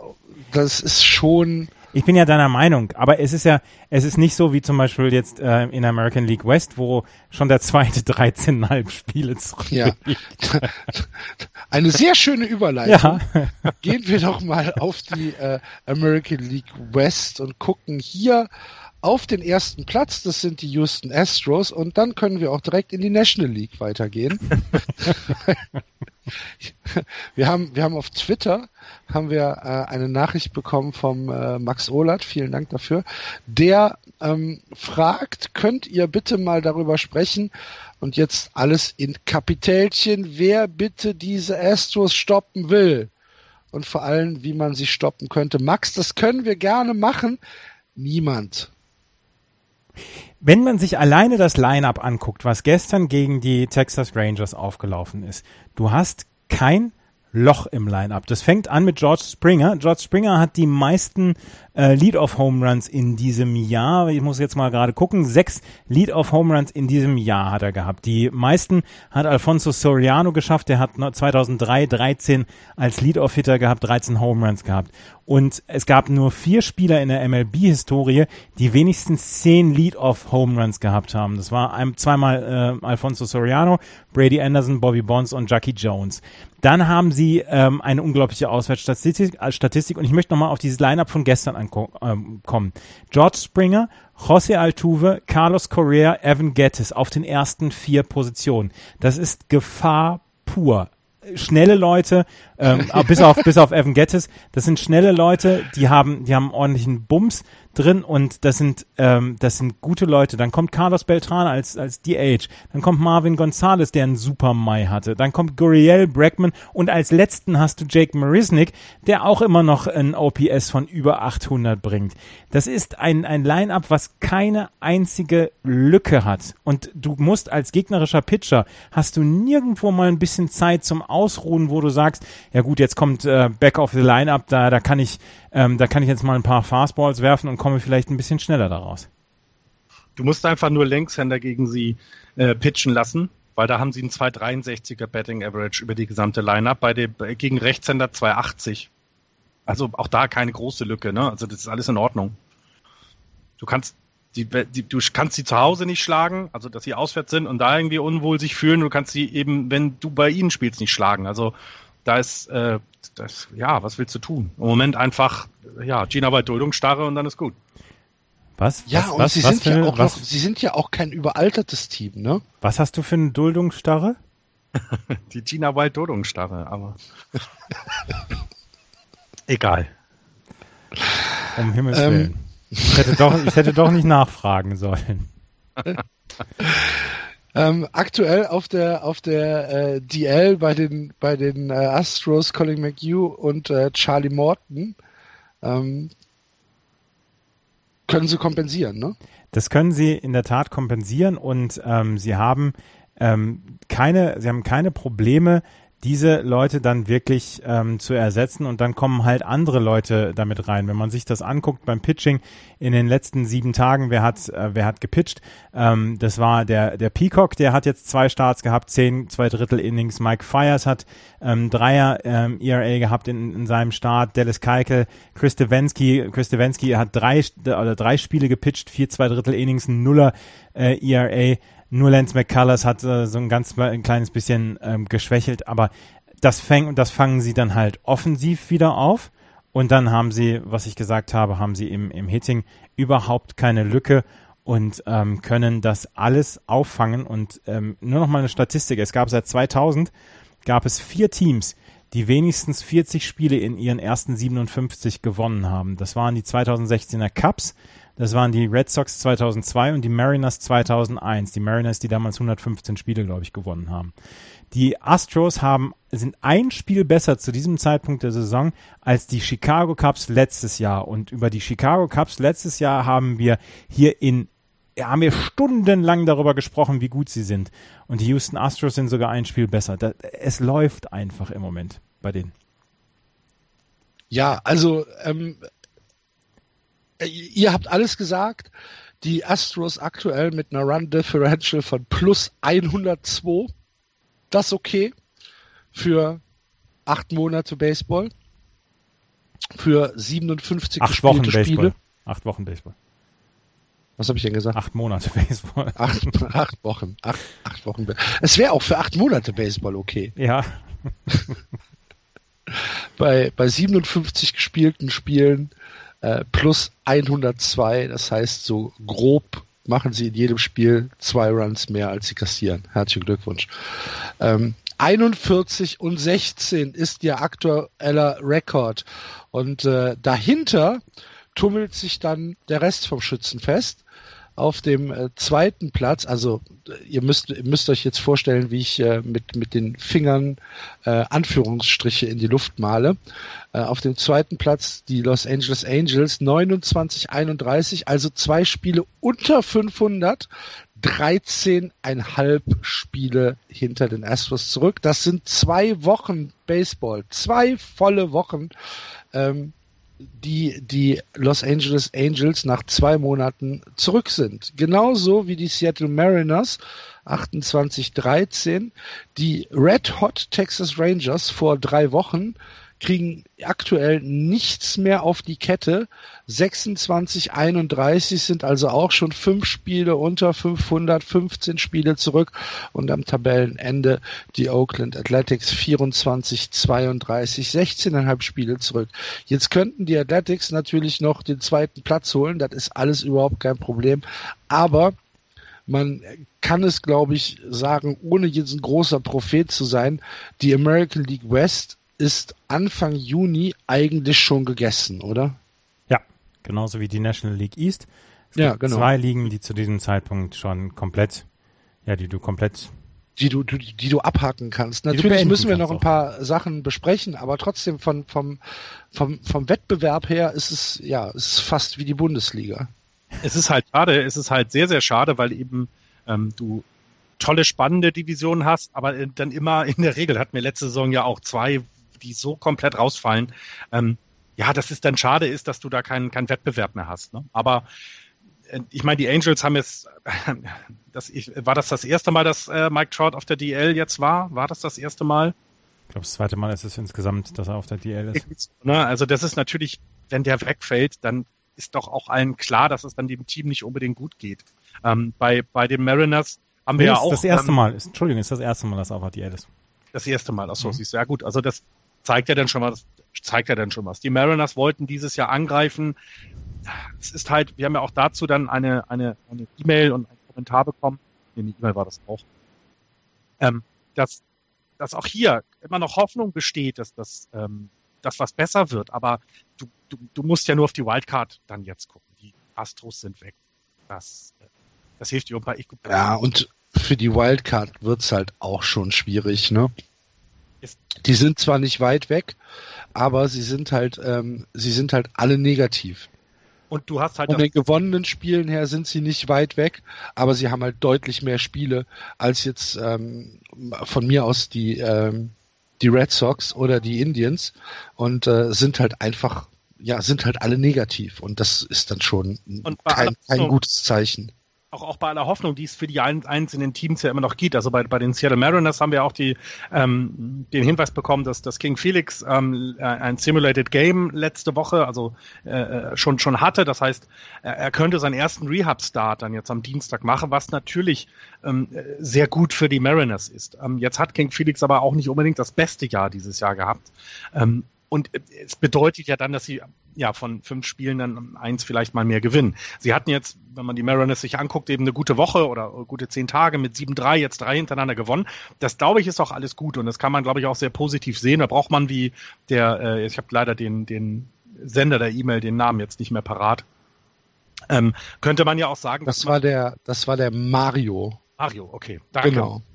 Ich, ich kann die Mail auch gerne mal vorlesen, wenn du magst. Äh, äh, dann mach das doch auch gerne so.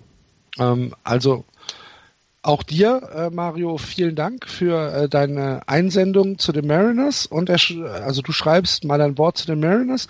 Es ist unfassbar, welches Verletzungspech uns in dieser Saison immer wieder einholt. Erst fallen 80 Prozent der Starting Rotation aus und über den April und Mai muss dann auch noch auf viele Leistungsträger in der Offensive verzichtet werden. Henniger, Cano, Segura, kein anderes Team in der MLB musste in dieser Saison bereits so viele Spiele einsetzen wie die Mariners. Unter diesem Aspekt ist es eigentlich ein Wunder, dass man nur ein paar Spiele unter 500 steht. Die vergangene Woche, also ne, die letzte Woche der Mariners war eigentlich sehr gut. Drei von vier Spielen gegen die Rockies gewonnen und auch die ersten beiden Spiele gegen die Rays konnten erfolgreich beendet werden. Dazu kam Paxton am Mittwoch zurück von der DL und überzeugte sie bei, bei seinem ersten Start auf der ganzen Linie. Es wäre eine super Woche geworden, wenn da nicht die Verletzung von Segura gewesen wäre. Ähm, er wird mindestens vier Wochen ausfallen und wenn man den Gerüchten so glauben darf, werden es wohl eher acht Wochen werden. Schon ärgerlich, wenn dein Lead-Off-Hitter mit einem Average von 3,41 aus dem Line-Up fällt. Das kann man so sagen, ja. ähm, da kann man nur hoffen, dass die anderen Jungs den Verlust etwas auffangen können. Nach einem sehr miesen Start kommt Danny Valencia wieder etwas in Fahrt. In den beiden Spielen gegen die Rays erzielt er bisher sieben RBIs und kann, kam in allen acht Bat mindestens auf Base. Auch wenn die kompletten Zahlen aus dem Mai betrachtet, äh, sieht das schon wesentlich besser aus als im April. Und selbst für Mike Junior äh, lief es in der vergangenen Woche richtig gut. Nachdem er Anfang Mai wieder einmal äh, Zeit in AAA verbrachte, läuft es nun etwas besser. Diese Woche spielt er fünf Spiele und erzielt in vier Spielen mindestens zwei Hits. Gestern Nacht krönte er eine gute Leistung mit einem Grand Slam, zwei weitere Hits und insgesamt sieben RBIs. Wenn Sunio nur halb so gute Zahlen in den kommenden Wochen liefern würde, wäre ich mit seiner Leistung schon sehr zufrieden. Und dann äh, kommt er zur Conclusion. Äh, natürlich habe ich die rosa Fanbrille auf, aber ich würde die Mariners im Kampf um die Wildcard nicht abschreiben. King Felix pitchte vergangene Woche ein Simulated Game und wird am Dienstag in Tacoma seinen ersten Re-Up-Start absolvieren. Wenn alles gut geht, könnte er in circa zehn Tagen in die Rotation zurückkehren. Auch mit Henniger ist nicht weit von einer Rückkehr entfernt, umso schmerzhafter der Ausfall von Segura. Ja, ähm, das, äh, wie gesagt, vom, äh, vom Mario. Vielen, vielen Dank auch für deinen Input. Das sind halt so Sachen, äh, da muss ich dann einfach gestehen, so nah bin ich nicht dran. Und das äh, macht dann halt Spaß zu lesen, wenn dann jemand, der sich halt intensiv mit den Mariners beschäftigt, dann mal so ein paar äh, Insights gibt. Mike Sonino, der es bis jetzt geschafft hat, in, in fast jedem seiner Jahre mehr Strikeouts als Spiele zu haben. 2014 hatte er 131 Spiele, 158 Strikeouts, 2015 112 Spiele, 132 Strikeouts. Ich weiß, dass wir über ihn mal gesprochen haben, ähm, dass er eine Strikeout-Maschine ist und insgesamt einen Karriere-Betting-Average von 1,97. Sollte er es über die nächsten Wochen halten, ja, dann kann man mit ihm zufrieden sein. Die Vergangenheit zeigt, dass er es nicht war und er es nicht werden kann. Entschuldigung, wenn ich da um die um die E-Mail mal einzunorden, ne? ja, ich glaube, bei den Mariners, wenn sie auf die Wildcard spielen, darf man dann auch wiederum nicht vergessen, sie spielen in der gleichen Division ähm, wie die Houston Astros und müssten gegen die noch mal neun, noch neunmal spielen, was jetzt äh, vielleicht äh, nicht so viele Siege dann hinten rüberfallen lässt. Ähm, aber ja klar, äh, gerade wenn du so eine so einen positiven so, so positive letzte zehn Tage hast, dann ist man ja auch gerne da, dazu geneigt äh, zu sagen, so schlimm ist das alles nicht. Ist es dann wahrscheinlich auch nicht. Aber ich glaube einfach, dass die anderen Teams noch mehr Steigerungspotenzial haben, die im Moment bei den Wildcards äh, mit, mit rum, ähm, ähm, ja, sich damit rumschlagen und würde dann eher sagen, das ist bei den Mariners so in Richtung von den Tigers. Sie können noch mal ein bisschen ärgern, sodass die anderen sich strecken müssen, aber, aber so richtig, richtig, richtig Chance sehe ich da leider nicht, was schade ist. Aber es ist, ein, es ist ein Rekord aufgestellt worden, beziehungsweise eingestellt worden in der letzten Woche. Ähm, Danny Valencia, der Third Baseman der Mariners, hat neun Hits hintereinander gehabt und hat da ähm, den, den Rekord von Rowdy Banyes eingestellt. Neun straight, in, also neun Hits in neun At-Bats und ähm, da hat er dann tatsächlich mal einen Rekord aufgestellt. Ansonsten Ariel Miranda hat am Sonntag fantastisch gepitcht, also gestern, und hat ähm, gestern alle neun Innings durchgepitcht. Einen Run mit vier Hits hat er gehabt und ähm, hat neun Strikeouts gehabt äh, und ähm, nur einen Walk gehabt. Also Ariel Miranda war richtig, richtig stark gestern. Gestern oder vorgestern? Auf jeden Fall ähm, in seinen letzten zwei Starts hat er ein 1,93er ERA. Und äh, Nelson Cruz ist, ähm, ist nicht auf der DL, obwohl er einen Hit by Pitch hatte in die Hand. Und ähm, Gene Segura, der ähm, eigentlich so die Hitting-Maschine war für die Seattle Mariners, ist auf der DL, weil er eine Knöchelverletzung hat. So, Gute Besserung. Wir müssen Dann über müssen wir noch ähm, zu den Angels gehen. Ja, genau. Und äh, müssen nämlich Albert Puchholz würdigen. Wir müssen unsere, unsere Kappe abziehen und sagen, herzlichen Glückwunsch, Albert. 600. Karriere Home Run und der erste Spieler in der Geschichte der MLB, der diesen Meilenstein in Full Style ähm, feiern kann, nämlich mit einem Grand Slam. Stimmt, das war das erste Mal, hatte ich auch gehört. Er ist der neunte, ja. der, ist der neunte Spieler, der mindestens 600 Home Runs geschlagen hat.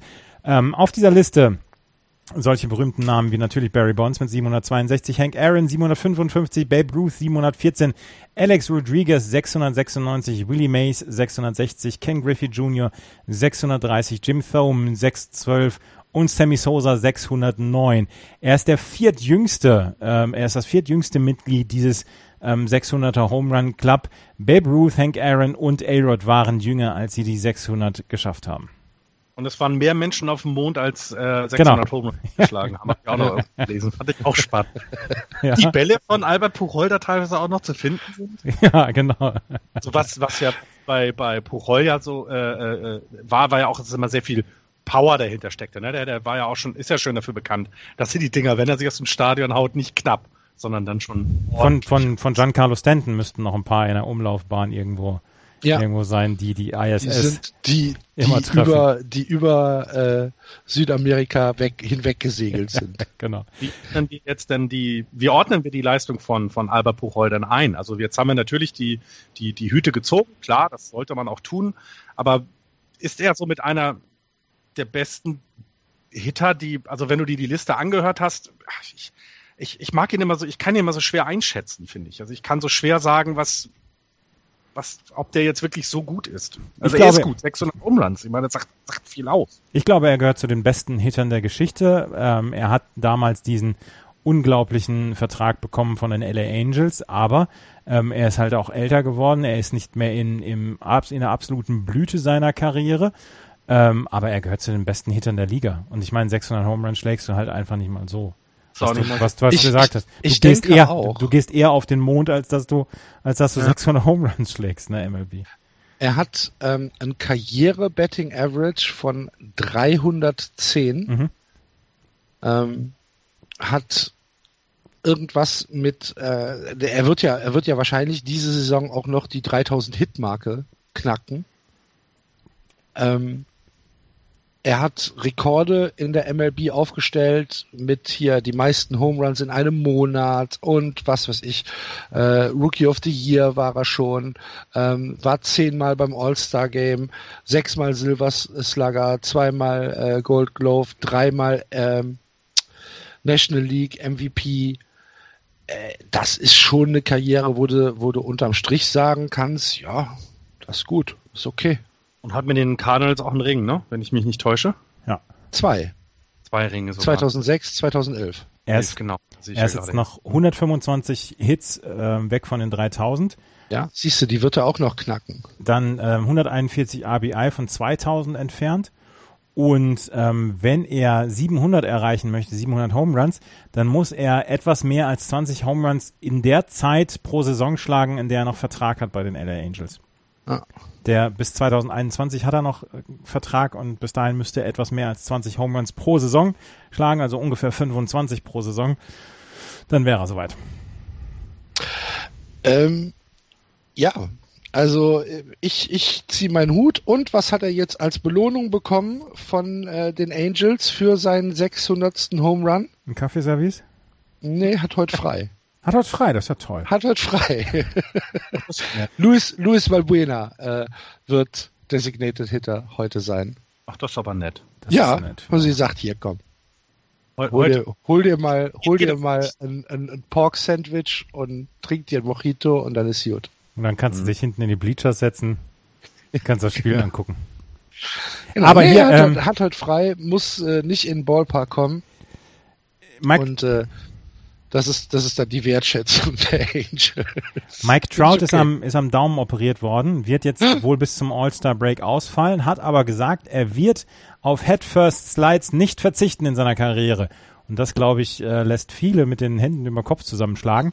ähm, er hat gesagt, er, äh, er traut sich oder er sagt, er sei schneller, wenn er Headfirst slidet, als statt mit den Füßen nach vorne. Und er glaubt, dass er auch mehr Möglichkeiten hat, den, ähm, den Mann an der Second Base oder Third Base eher auszutricksen, als wenn er mit den Füßen voran slidet. Von daher wird er das ähm, weiter tun. Er wird dann aber ab dem, ab dem Zeitpunkt seiner Rückkehr an der, ab der First Base dann eine Handmanschette tragen, wie man es ja schon häufiger so sieht, dass die Leute dann tatsächlich so, einen- Handschuh tragen, um ihre Hände dann zu schützen. Aber er wird bis Juli ausfallen. Das ist relativ dramatisch. Ähm, äh, wir haben es wir eben ja schon angedeutet. Für die Angels wird es nicht um den Divisionssieg gehen, aber äh, natürlich muss da jetzt irgendwann mal wenigstens der Angriff auf die Wildcards kommen. Ne? Es geht halt so nicht weiter. Was, wenn ich überlege, wie wir letztes Jahr ähm, die, die, die, die Angels vernichtet haben und gesagt haben, Leute, Leute, Leute, was spielt ihr euch für einen Crap zusammen? Und jetzt ist es halt wenigstens ein bisschen besser, aber äh, es ist immer noch nicht so, dass wir sagen können, dass es gut ist, ne? Nee, nee, das ist nicht gut. Und ich meine, Ja. wenn der beste Spieler dann ausfällt und das bis Juli, dann ist da jetzt auch wenig Hoffnung auf, ähm, auf einen wirklich guten Juni, dass man sagt, ja, jetzt, jetzt greifen wir nochmal ganz, von, ganz vorne an. Also ich meine, das mit den Houston Astros in der Division greift man eh nicht vorne an, aber dass man sagt, okay, vielleicht, äh, wir sind ja noch nicht ganz so weit von, weg von den, von den Wildcard-Plätzen. Wie weit sind die LA Angels jetzt weg? Zweieinhalb Spiele von den Wildcard-Plätzen. Ähm, da, da, ja, aber ja, es fehlt doch nicht. Aber es, ist, es fehlt ja überall. Es fehlt äh, bei den, es, fe es fehlt an der an der Offensive, es fehlt an der Defensive. Ähm, ich ähm, ich habe da wirklich keine große Hoffnung, muss ich ganz ehrlich sagen. ich, also es ist, wir können es doch drehen und wenden, wie wir wollen. Die, die Angels haben halt viel zu große Lücken. Also wenn wir gerade bei den Astros über gar keine Lücken gesprochen haben, müssten wir, glaube ich, bei den Angels erstmal gucken, wo die gar keine haben, sondern die haben überall Lücken. Es ist eine reine Lücke. Und ähm, dass sie immer noch zweieinhalb Spiele weg sind von den, ähm, von den, ähm, von den Wildcard-Plätzen, ähm, hat aber auch was damit zu tun, dass, keine Ahnung, also dass eben so jemand wie die Indians noch nicht richtig aufgedreht haben. Dass jemand wie die Red Sox vielleicht zwei Spiele unter Wert sich gerade verkaufen. Und ähm, dann wird das ja wieder nivelliert werden und dann wird man sich das angucken und sagen, ja, ist schade, ähm, aber es ist halt dann auch dieses Jahr so, dass die, ähm, dass sie damit nichts zu tun haben werden. Glaube ich auch. Ähm, ein kurzes Wort noch zu den Texas Rangers. Vor zwei Wochen sprachen wir darüber, dass die Rangers ähm, der neue heiße Scheiß sind in der MLB, dass sie äh, auf einem Wahnsinnsstreak sind, alles gewinnen und äh, haben halt echt überlegt, Leute, da könnte es richtig spannend werden. Seitdem stehen sie zwei und zwölf ähm, haben eine, äh, sind gesweept worden von den Red Sox, von den äh, Houston Astros zu Hause übrigens.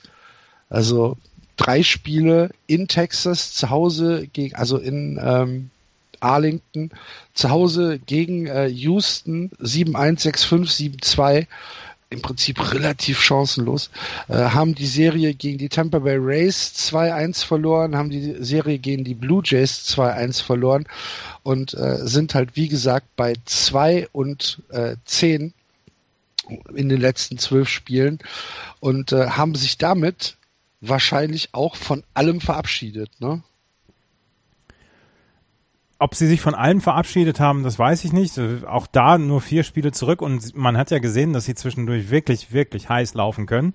Aber also sie haben im Moment äh, Temperaturschwankungen. Ähm, ja, die würden, würde das Pariser Abkommen auch nicht zulassen. Also nee. Äh, entweder heiß oder ganz, ganz kalt und da müssen sie sich halt in irgendeiner Weise dann mal einpendeln. Und ähm, so geht's halt erstmal nicht weiter. Ja. Und wenn du dir das Run Differential anguckst, das finde ich, das ist jetzt bei minus zwei. Das finde ich, sieht, sieht noch nach was aus, wo du, ja, wo du, wo du Chancen zu Verbesserungen siehst, ne? Wenn du die Ace oder die Royals nimmst, Royals mit minus 50, Athletics mit minus 62, ähm, das, das deutet ja so ein bisschen darauf hin, dass, dass da ja noch Potenzial ist. Ähm, klar, aber Ah, schwierig, schwierig, schwierig, weil eben, wir haben die Blue Jays vorhin angesprochen, äh, wir haben auch die Rays angesprochen, die sind ja noch davor. Und an dem musst du erstmal vorbeikommen. Das halte ich für tatsächlich ein bisschen schwierig. Sind noch vier Monate zu spielen hier. Ja, klar. Ja, ja, ja. Aber du musst ja dann gucken, dann. Mehmet Scholl ist ja gut. Ey. Wir können die, wir können die Runde ja dann sonst auch gerne mal Richtung Ende Juni nochmal neu äh, äh, uns angucken, ähm, was sich da verändert hat. Und ähm, irgendwann musst du aber ja mal eine, eine Konstanz zeigen. Du kannst eben nicht dieses heiß-kalt machen, ähm, sondern du musst konstant deine Serien gewinnen. Und das haben sie nicht geschafft jetzt in den letzten zehn Spielen und davor war es mal soweit. Also auch der, der, der, der Rekord aus, sie haben einen positiven Rekord zu Hause mit 17, 13 und auswärts sind sie 9, 18. Wenn, wenn man da signifikante Änderungen sieht, dann traue ich ihnen über Weg, aber nein, leider nicht. Würde ich, würde ich nicht, würde ich sagen, nein. Wir sprechen uns Ende Juni und vorm All-Star-Break nochmal wieder. Mhm. Müssen wir ja. Wir machen es ja jede Woche. Ah, stimmt. Jawohl. so, jetzt sind wir schon bei anderthalb Stunden. Ja, Deswegen müssen wir die National League heute ein bisschen schneller machen. Aber es gibt natürlich auch da eine ganze Menge zu besprechen und deswegen schnell rüber in die National League und auch hier fangen wir im Osten an. Ein Blick auf die Tabelle. Die Washington Nationals 35-20 Dahinter die Braves 24-30, die Marlins 24-31, die Mets 24-31 und die Philadelphia Phillies 19-35. Das aktuell schlechteste Team im gesamten Baseball. Herzlichen Glückwunsch nach Philadelphia wieder einmal. Ihr könnt's echt. Können, ähm, wir, können, können, können wir bitte als erstes über Bryce Harper und Hunter Strickland sprechen? Ja, bitte. Ich war dabei. Ach, das war so super. Ich weiß gar nicht. Also Hunter Strickland hat ein Gedächtnis wie ein Elefant. Der hat sich an. Wie lange war es? Drei Jahre? Zwei, zwei Jahre, glaube ich, war es. 2014 war es sogar. Äh, Championship Series. Ja. War es die Washington Nationals. Ja. Vielleicht fasst es mal jemand zusammen, was da passiert ist für die Hörer, die es vielleicht gar nicht mitbekommen haben. 2014 hat äh, Bryce Harper in der Championship Series zwei Home Runs gegen Hunter Strickland geschlagen und hat die damals abgefeiert und hat auch so einen kleinen Staring-Contest mit Hunter Strickland damals gehabt. Die ähm, Washington Nationals sind damals trotzdem gegen die San Francisco Giants ausgeschieden, die dann Meister geworden sind. Aber seitdem hat Hunter Strickland nicht mehr geschlafen. Er wusste nicht, wie er das wieder heimzahlen soll. Und letzte Woche, 2017, knapp drei Jahre später, hat er endlich, endlich hat er die Möglichkeit gehabt, dass er das wieder rächen kann und wirft und wirft Bryce Harper mit dem ersten Wurf ab. Und Aber wie? Ja. Noch nicht, noch nicht mal irgendwie subtil. Nein, nein, nein. Das war so, Freundchen. Endlich ist der Tag der Rache gekommen im achten Inning eines völlig unbedeutenden Spiels. Kann ich, kann ich endlich Rache nehmen. Und er hat Rache genommen. Und dafür gab's auf die Mütze. Und Bryce Harper, Aber wie er den Helm weggeschmissen hat. Und er hat eine wirklich ziemlich gute Gerade getroffen oder einen rechten ja. Haken getroffen. Ähm, das hat Hansa Strickland so auch nicht erwartet. Aber Bryce Harper war richtig böse, ne? Also ich meine jetzt mal ganz mehr. 98, also ich, ich, ich fasse mal zusammen, es waren 98 Meilen Fastball. Ich glaube, wenn du den äh, nur in deine Richtung äh, zu nah geworfen kriegst, hast du nicht so gute Laune. Und wenn der dich dann absichtlich trifft, ich meine, Strickland hat es hinterher natürlich verneint, war aber allen klar, dass es Absicht war, ähm, ähm, dann, dann, ja, dann bist du sauer. Und Harper, das haben sie ja immer wieder mal erzählt, soll ja so ein bisschen der Bad Guy sein. In dem Fall würde ich noch nicht mal sagen, dass er der Bad Guy ist, sondern der hat einfach dann gesagt, okay, wenn du hier wie unter Männern das regeln willst, dann kriegst du jetzt aufs Maul. Punkt. Zweieinhalb Jahre. Das ist die dämlichste Aktion. Und woran, also, also, woran merkt man, dass es die dämlichste Aktion ist, die jemals ein, ein Giants-Spieler gemacht hat? Woran, woran ist das zu erkennen? Es ist erstens daran zu erkennen, dass das, ist, Beispiel, das ist dämlicher als Barry Bonds? Ja, vermutlich. das, äh, also es ist daran zu erkennen, Buster Posey hat nicht ansatzweise Anstalten getan, äh, Bryce Harper aufzuhalten hast ja auch häufig, dass der Pitcher sich, äh, der, der Catcher dann, wenn er merkt, da passiert was, sich, sich äh, zwischen Pitcher und, und dem äh, Better stellt, der hatte da keinen Bock drauf. Der hatte da wirklich keinen Bock drauf, weil also ist, man deutet jetzt auch schon darauf hin, dass Strickland damit auch nie wieder einen Vertrag bei den Giants kriegen wird. Weil er sich einfach mit dieser dämlichen Aktion sowas von ins Abseits gehauen hat. Das, das Schöne ist ja, es waren dann natürlich die Leute äh, auf dem Weg, die immer gerne, ähm, die immer gerne da mitmischen, aber zum Beispiel Madison Baumgartner stand die ganze Zeit im Bullpen und er war ja nun verletzt, er muss ja auf sich aufpassen und schüttelte nur den Kopf und verschwand so im Schatten weißt du, so zog sich so zurück und sagte so, Alter, was ist denn hier los? Ähm, wir haben ja dann noch, das, das Großartige ist ja, wir haben äh, im Zuge dieses Sprawls, haben wir ja noch einen Spieler verloren, weil zwei, die so übermotiviert waren, zwei Giants-Spieler, ineinander gerasselt sind, dass Michael Moore erstmal schön ausgewechselt werden musste. Das, das heißt, man muss sich das, man muss sich diese ganze Sequenz eigentlich mit Benny Hill Musik ja. unterlegt vorlegen. Ich habe vorstellen. eben und natürlich, ähm, natürlich kann man jetzt nochmal mit Bryce Harper sprechen und sich überlegen, äh, ergibt es Sinn, den Helm zu schmeißen, weil ich glaube, die Verletzungsgefahr also wenn du dir gegenseitig aufs Maul haust, ja, das ist das eine. Immer noch scheiße, immer dumm und das wäre Abwerfen von Spielern, haben wir ja schon genug verurteilt. Aber musst du dann den Helm werfen? Also aber er schmeißt den Helm doch fünf Meter neben ihm. wollte ihn treffen. Ach, ich, ich, ich, glaube, ich glaube auch, dass er Ach, ihn in die Richtung werfen wollte. Natürlich wollte ihn treffen. Das, und so ja, habe ich. Das war es aber nicht gut geworfen. So habe so hab ich damals den Tennisball geworfen. genau. Sehr schön.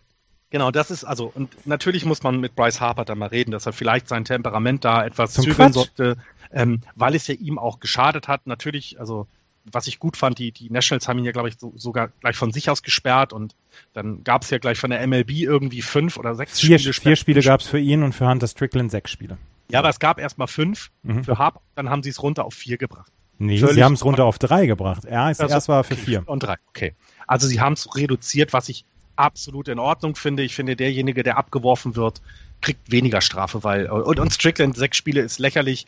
Ähm, man hätte irgendwie das Innings machen sollen, keine Ahnung, dass der erstmal lange Zeit nicht pitcht, weil sowas, also sowas ist das wirklich das Dümmste, was ich bisher gesehen habe. Also un, unfassbar. Ah, das ist dann ja, unfassbar. Das sind dann, das sind dann wieder zwei Herzen in meiner Brust, wo ich halt sage, ja, so abwerfen. Axel, Axel. Kann da mal passieren. 98 Meilen Fastball ist hart, ja, sehe ich ein. Ja, und, und äh, genau, wenn's, ne, wenn es der, keine Ahnung, 82er äh, Cutter ist, ist Nein. es natürlich weniger schlimm. Ja, ähm, ja es haben ja auch viele darüber diskutiert, dass sie das auch so von den Giants gar nicht kennen. Also dieses Temper, dieses, dieses, äh, gerade gegenüber den Nationals, die haben überhaupt nichts mit den Nationals. Wenn es bei den Dodgers äh, zwischen Puig und Bumgarner immer zu Staring Contests kommt, dann reden aber wenigstens zwei Bullen auf Augenhöhe und nicht irgendwie äh, äh, äh versuchst du hier einen, den best, einer der besten Spieler der, der MLB abzuwerfen, ohne ersichtlichen Grund. Und das ist halt einfach lächerlich. Und das schadet der Franchise und ich hoffe, das wird auch so weitlaufende Konsequenzen haben, dass wir, dass, dass der dann irgendwann das Weite sucht. Das, sorry, aber das brauche ich nicht. okay. Ich habe sehr gelacht, als ich das gesehen habe. Ja. Also als ich dann, dann gesehen habe, für was das jetzt war, dass das andere zweieinhalb Jahre her war. Also, ich fand super. Also ich fand natürlich abwerfen finde ich scheiße und so weiter, aber ich fand super, wie Bryce Harper reagiert hat, dass er wirklich wie auf Testosteron da auf einmal losgegangen ist wie er den Helm geworfen hat und dass er dann, dann wirklich noch einen Schwinger verpasst hat und so. Das war. Ja. War, was schöne, gibt's schöne Bilder, vor allen Dingen ähm, gibt es dieses Bild, wo seine Haare dann auch so nach vorne ja, fliegen, ja, ja. weil er diesen Schwung in den, in den Schlag gesetzt hat. Ähm, das war äh, ganz toll, ja. Mann, Mann, Mann, ey. Nein, das, das mussten wir als erstes jetzt besprechen, weil ja. das letzte Woche Sonntag ist das direkt immer, sowas passiert immer nach unserem Podcast. Ja, ärgerlich, ne? Wer weiß, was heute passiert. Heute gibt es gar nicht so viele Spiele, deswegen. Montags ist immer schrecklich, ne? Ja, ja, ja, das ist doof. Montags ist Dieser, Katastrophentag. dieser Reisetag und so. ja, ja. Furchtbar. Braucht kein Mensch. Nee. ähm, gut, dann müssen wir natürlich, wenn wir in der National League East sind, Alter, äh, den äh, ersten. Ich muss einmal grad, No-Hitter. ich muss, Bitte? ich muss gerade noch einmal über die, über die Washington Nationals sprechen. Entschuldigung, bitte. Achso, Ich habe okay. nicht alles zu den Nationals. Die, äh, wir haben letzte Woche über Bullpen gesprochen und sie haben jetzt gegen die gegen die Oakland A's ein Spiel gehabt, ähm, wo sie 6 zu 4 geführt haben gegen die Oakland A's, dann fünf Runs in einem Inning gescored haben, inklusive Home Runs von Matt Wieters und Michael Taylor, führten 11 zu 4. Coda Glover ähm, soll, hat das äh, letzte Aus des achten Innings bekommen noch und, ähm, und bekam dann vier Hits hintereinander und einen Walk. Und äh, Dusty Baker musste zu Sean Kelly gehen. Sean Kelly hat einen Ausbekommen und dann hat er einen Grand Slam äh, an Matt Joyce abgegeben und auf, aus dem 11 zu 4 wurde ein 11 zu 10. Und Kelly has, hat in den, ähm, in den letzten 15 Innings sieben Home Runs abgegeben und ähm, ist wahrscheinlich das, das die größere Sorge als Glover. Und das ist im Moment das ganz große Problem weiterhin der ähm, Washington Nationals und sie und ihr könnt drauf, ihr könnt darauf wetten, sie werden im Bullpen was machen diese Saison und ähm, das wird das wird schwer äh, schwer zu verargumentieren sein, sollten sie gar nichts machen. Die Washington Nationals haben ganz ganz großes Bullpen-Problem. Das nur zu am Rande. Entschuldigung. Ja, okay. Jetzt zum No-Hitter. Jawohl. Edinson Volquez hat den ersten No-Hitter der Baseball-Saison 2017 fabriziert, nämlich für die Miami Marlins. Der sechste No-Hitter für die Marlins Organisation, was ein bisschen untergegangen ist äh, bei der, äh, weil es, weil es noch eine herausragende Pitcherleistung am gleichen Tag gab, zu der wir später kommen werden. Ähm, aber herzlichen Glückwunsch, können wir da nur sagen, an Edison Volkes. Äh, ähm, tolle Leistung. War ein Spiel, lass mich mal ganz kurz überlegen, gegen die Diamondbacks war es, Genau. glaube ich, Mhm, ne? mhm. Oder was war's? Nee, gegen die Diamondbacks, ja. Ja, war's. Äh, und ähm, ja, wa- was, was gibt's da zu sagen? Zwei, zwei Walks, ne? Hat er fabriziert. Genau, zwei Walks, ansonsten wäre es ein Perfect Game geworden. Er hat es hinterher seinen verstorbenen Freunden äh, Giordano Ventura und äh, José Fernandez gewidmet, dieses Spiel. Giordano Ventura hat zusammen mit Volkes 2015 bei den Kansas City Royals zusammengespielt und ähm, er hat gesagt hinterher, ja, die beiden hoffen, haben hoffentlich runtergeguckt und haben das gesehen und freuen sich darüber. Ähm, zehn Strikeouts, zwei Walks und drei Strikeouts dann im neunten Inning. So gibt man nämlich oder so beendet man einen No-Hitter mit drei Strikeouts im neunten äh, Inning. Es war der erste ähm, No-Hitter für die Miami Marlins seit 2013. Henderson Alvarez damals. 98 Pitches nur von Edinson Volkes. Und er ist, glaube ich, der erste oder beziehungsweise die, ähm, die Miami Marlins haben die meisten No-Hitter im Baseball, seit sie die Liga, ähm, also seit sie in die Liga gekommen sind, seit 1993, sechs No-Hitter seit 1993 ist die, sind die meisten ähm, pro Team. Gut. Ja, mehr, ich habe nicht mehr. Ich habe ich hab auch nicht mehr über die, die restlichen Teams tatsächlich. Also ich fand das auch toll. Das ist eine super Leistung. No-Hitter mag ich ja wirklich sehr, sehr gerne. Und ja, aber mehr ist tatsächlich. Ich habe noch ein Foto von dem Philly Fanatic gesehen, wie er versucht hat, äh, so ein erotisches Foto, also sich so, so in einer erotischen Pose zu, äh, hinzulegen auf der MLB-Seite und war etwas verstört. Alter, die, die Phillies sind wieder so schlecht. Es ist unglaublich.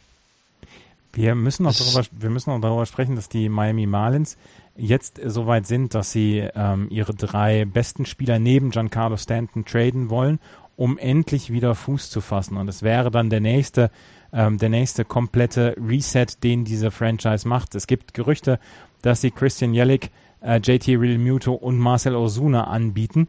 Und ähm, jemand wie Giancarlo Stanton wäre eher ein Trade für die Offseason. Da wird es, da wird es so ein, ein ja, da wird es so etwas nicht geben. Ähm, einen Trade bis zur Trade Deadline. Das ist, dieser Vertrag ist auch viel zu toxisch.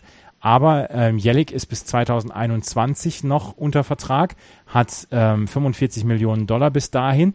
Ähm, das ist ein sehr, sehr guter ähm, Vertrag. Marcel Osuna ja. hat noch zwei weitere Saisons und JT Real Muto hat auch noch drei weitere Saisons.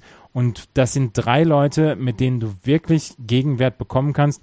Und die Farm von den Miami Marlins ist im Moment sehr, sehr schlecht.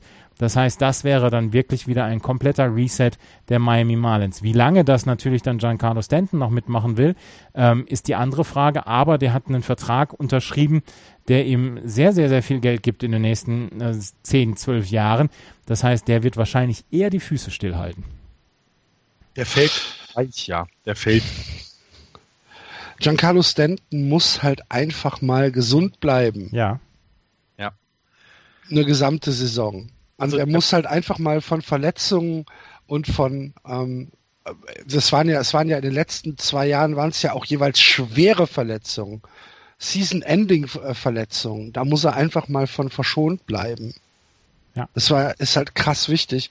Aber äh, insgesamt macht die National League East den Eindruck, als könntest du alle Teams in den Top werfen und alle zwei Jahre nimmst du zwei Teams raus und sagst hier Rebuild, Rebuild.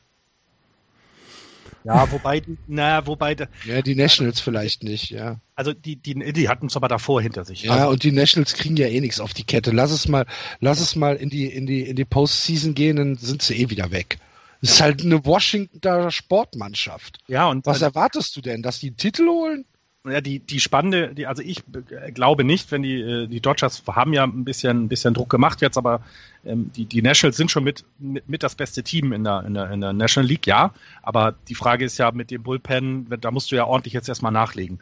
Ähm, das, und, und was, was ich also empfinde in dieser Liga ist ja auch, dass du mit Atlanta ein spannendes Team hast, was in den nächsten Jahren, ähm, was ja deutlich und klar sich für den Umbruch auch entschieden hat und ähm, das auch klar kommuniziert haben und jetzt den Weg neu gehen. Bei den Marlins, ich, ich, ich glaube, es ist das dritte, äh, dritte Sendung hintereinander, in der ich das sage, wenn der neue, wenn das Ownership geklärt ist, wenn klar ist, wer die Franchise übernimmt, ich glaube, dann wirst du auch wieder was für die Zukunft wissen. Also vorher wird das super schwierig. Mhm. Bei den Mets haben wir es gesagt, das sind Verletzungen. Zum einen ist es aber auch die fehlende Offensive wie immer. Und ja, die Phillies machen halt den Umbruch jetzt. Jetzt. Und dann, der dauert halt jetzt schon seit ein paar Jahren und ähm, seit 2009 eigentlich, ja, wenn du so willst ja, die lassen sich halt mehr Zeit als andere Teams. ist man da halt einfach. In der Ruhe liegt die Kraft. genau. Und dann kommen sie und dann wundert sich wieder jeder. Also ja, es ist halt, du hast schon recht, was halt sehr, was ich halt ähm, sehr schade finde, ist eben, dass, dass die Mets so abgestürzt sind und damit auch den Nationals überhaupt keine Gegenwehr geben, was glaube ich nicht gut sein wird für die Playoffs. Ähm, die Mets, wo du es gerade ansprichst, ähm, kannst du zusammenfassen in, äh, der, in den Pitching-Statistiken. Zach Wheeler 3,72, Jacob de Grum 4,09, Matt Harvey 5,43, Robert Selman 5,53. Und es war mal das Aushängeschild der Mets. Das war, ja, entschuldige bitte mal. Wheeler, de Grom, Harvey. Mhm. Das ist ja eigentlich, äh, ja, fantastisch. Ja. Und ich meine, Noah Syndergaard haben wir noch gar nicht drüber gesprochen. Genau weil der ja kaum, kaum, äh, kaum gespielt hat. Und der steht bei seinen fünf Spielen, die er gemacht hat, steht er bei 3,29. Also auch nichts Hervorragendes. Ja, und dann die fehlende Offensive, die wir schon immer angesprochen ja. haben. Ne, das ist also, Aber die gibt's ja schon seit, seit wir genau. den Podcast machen. Genau, und das, das hat sich halt nicht verbessert. Und, und äh, ja. immer noch immer noch diese, ja, ich, man findet so einen schlechten Vergleich für die, für die Mets, ne? In der größten Stadt der Welt, was den Markt angeht, aber kriegen kriegen es nicht auf die Kette, ähm, die Spieler dahin zu locken, ähm, das Geld auszugeben, ähm, vielleicht mal eben ein bisschen über zu, zu ja, ein bisschen über zu bezahlen vielleicht auch, also ein bisschen über die in, die, in Richtung Luxury Tax zu gehen. Nee, kriegen sie alles nicht hin und ja, dann bleiben sie halt die Mets. Und dann wird's mit dieser World Series Teilnahme auch, glaube ich, die nächsten Jahre vielleicht erstmal ge geblieben sein. Denn von DeGrom und Syndergaard, glaube ich, können wir noch gute Saisons erwarten. Bei Matt Harvey bin ich mir da mittlerweile nicht mehr so sicher. Ja, ich habe noch, ich habe noch ein paar Sachen zu New York, zu den Phillies und zu den Atlanta Braves. Darf ich? Immer raus. Ja, selbstverständlich. Bei den New York Mets, Steven Matz und Seth Lugo werden beide am nächsten Wochenende wiederkommen und werden in Atlanta pitchen. Es ist noch nicht entschieden, ähm, also Collins hat noch nicht, der, der Manager, der, Terry Collins hat noch nicht entschieden, wer am Doubleheader äh, am Samstag und wer, wer, wer am Sonntag pitchen wird, aber Auf der Pitching-Front gibt es so langsam wieder Entlastung und Entwarnung bei den Mets. Seth Lugo und Steven Matz kehren zurück. Bei den Philadelphia Phillies hat es Shortstop Freddy Galvez an einem Tag geschafft, zwei Home Runs zu schlagen und von beiden Seiten der Platte. Das heißt, er ist äh, Switch-Hitter und er hat es tatsächlich geschafft, von beiden Seiten einen Home Run zu schlagen. Der erste Spieler bei den Phillies, der es geschafft hat, seit Jimmy Rollins 2011 am 20. Juli. Ich habe ich hab die, ich hab die, ich hab die Phillies gesehen. Ähm, die haben nämlich gegen die Giants gespielt und da waren so ein paar Leute dabei. Haben sie nicht sogar zwei gegen die Giants ja, gewonnen? Jeder gewinnt. Ich wollte, das wäre mein nächster Satz gewesen. Sie haben zum ersten Mal eine Serie gewonnen seit seit äh, ihrem Sweep gegen die Marlins am 26. und 27. April. Ja. Welchen Jahres? Dieses Jahres. Ja, erste Serie und ja. Äh, ja, aber ich habe das. Die haben so im ganzen Mai keine Serie gewonnen? Nee, Entschuldigung. Haben sie nicht. Haben sie nicht. aber dann kamen die Giants. die Giants haben auch schon den Patres geholfen, irgendwie. Das, also wir sind da immer gerne dabei. Ja, also die, die Phillies sind auch ein, ein Accident waiting to happen. Meine Fresse, was also ganz auf die Nerven geht, kann ich ja vielleicht nochmal sagen. Äh, hier der Starting Pitcher äh, Jeremy Hellickson. Also wenn wir über äh, äh, Speed of the Game reden, wenn wir darüber reden, dass es ein bisschen beschleunigt werden soll, dann darf der nie wieder pitchen. Ja, hat er es. Äh, Meine Fresse. Oh, das ist so enervierend. Und du weißt, es kommt ja nichts. Weißt du, ich hatte gestern wieder eine Situation, Bases loaded, ein Aus, wir kriegen einen Sackfly und einen Walk. Das ist großartig. Und dann den Sackfly auch noch von dem besten Schläger, den wir haben, mit Buster Posey. Aber Hellickson hat da gepitcht, das war wirklich so, ey, das, das, der hätte zwischendurch, hättest du dir fünf Spiegeleier braten können und, und hättest die aufessen können und dann wäre immer noch kein weiterer Pitch durch gewesen. Also Wahnsinn. So langsam, unfassbar. Ich habe noch was zu den Atlanta Braves. ja, bitte. Ender Inciata hat es zum zweiten Mal in dieser Saison geschafft, 5 von 5 oder 5 für 5 zu gehen. Ähm, fünf Hits und einen Walk im 13 zu 8 Sieg der äh, Atlanta Braves gegen die Cincinnati Reds. Das ist ähm, in der, in der Historie der Atlanta Braves haben das, ich glaube, sieben oder acht Spieler geschafft, zweimal in einer Saison ähm, fünfmal oder fünf Hits bei fünf At-Bats zu schaffen. Doc Miller 1910, Bill Sweeney 1912, Rabbit Marinville 1913, Rico Carty 1964, Felix Millan 1970, Fred McGriff 1996 und Ender Inciate 2017. Das sind die Spieler, die es zweimal in einer Saison geschafft haben. Ähm, 5 für 5 zu gehen. Letztes Jahr haben es vier Spieler geschafft, zwei 5-Hit-Spiele zu haben. Ähm, aber nur Chris Bryan und Julian Escobar haben 5 für 5 zweimal geschafft. Ähm, also das ist eine sehr, sehr gute Leistung von Ende Initiate. Wieder ein Spieler für Beat the, Beat the Streak. Ja, ich muss ja wieder bei Null anfangen. Ja, genau. ja. Überleg dir mal was mit Ende Initiate. Ich hatte den, glaube ich, auch schon. Ich hatte den auch schon. Ja, weil ich gucke halt ja immer, gegen wen sie pitchen. Mhm, ich auch. Und deswegen hatte ich ihn, glaube ich, mal drin. Ja. Können wir in die Central gehen, weil dann die West behandeln wir ja nicht. Ja. Sollen wir in die Central gehen? Ja. Dann gehen wir in die Central. Ähm, hier führen fantastischerweise die Milwaukee Brewers mit also ein Satz, den ich mir nicht hätte träumen lassen, den mal zu sagen hier. Äh, mit äh, 30 und äh, 27 vor den Chicago Cubs 28, 27, die Cardinals 26, 28, die Pirates 26, 31 und die Cincinnati Reds 25 und 30. Die Milwaukee Brewers ähm, ein Team, das bei mir auch voll unter dem Radar äh, davonläuft. Äh, Eric äh, Taines kennt, kennt man, Travis Shaw kann man kennen. Ähm, du hast im, im, im, im Pitching hast du äh, von mir aus Zach Davis und äh, Jimmy Nelson und trotzdem sind die Brewers halt für mich so ein Team, was ich dieses Jahr, ich glaube, ich habe sie noch gar nicht gesehen. Erklärt mir mal, warum die im Moment die Cups auf Distanz halten können. Liegt es an der Schwäche der Cups oder sind die Milwaukee Brewers tatsächlich ein ernstzunehmender Gegner? Nein, also definitiv nicht. Ähm, die Cups sind im Moment eben nicht gut genug und ähm, sie sind ja auch also wenn man das jetzt so ein bisschen mal vergleicht, ähm, äh, sie sind ja auch einfach ein paar Spiele, also zwei Spiele weniger. Wenn sie die jetzt irgendwann aufholen, ähm, dann, dann haben sie die Brewers irgendwann überholt. Und ich hatte gerade mal so geguckt, ah, eine enge Division, alles beieinander. Oh, es ist aber auch alles nicht so gut gerade, ne? wenn man die National League ähm, Central sich anguckt und von den, von den Spielen, die der letzte zum ersten weg ist, dann ist das die spannendste Division, muss man so sagen. Nach der ähm, American League East. Aber die ist auch echt nicht gut. Ähm, und die Brewers hatte ich, und das finde ich, also es ist tatsächlich also es ist, es ist tatsächlich ein Team in Transition gewesen, das hatte ich in meiner Vorschau gesagt. Also so ein bisschen der Übergang, ähm, wie, wie, was, was passiert jetzt? Sie sind daran umzubauen, weil ähm, mit Ryan Braun natürlich den, den alten Silberrücken jetzt, der so ein bisschen ja auch einen, einen Vertrag hat, der untraper ist und und und. Ähm, aber genug Möglichkeit ähm, zu überraschen. Und das hatte ich auch diese habe ich auch gesagt und auch im, in unserem Tippspiel habe ich dann gesagt, ähm, dass die Brewers Dritter werden. Und da habt ihr mich ein bisschen ausgelacht. Ähm, und jetzt sind sie Erster, aber ich glaube, sie sind nicht besser als jetzt die Cubs und auch nicht besser als die Cardinals. Die, Cardinals und die Cubs sind einfach schlecht im Moment. Das muss man auch mal eingestehen.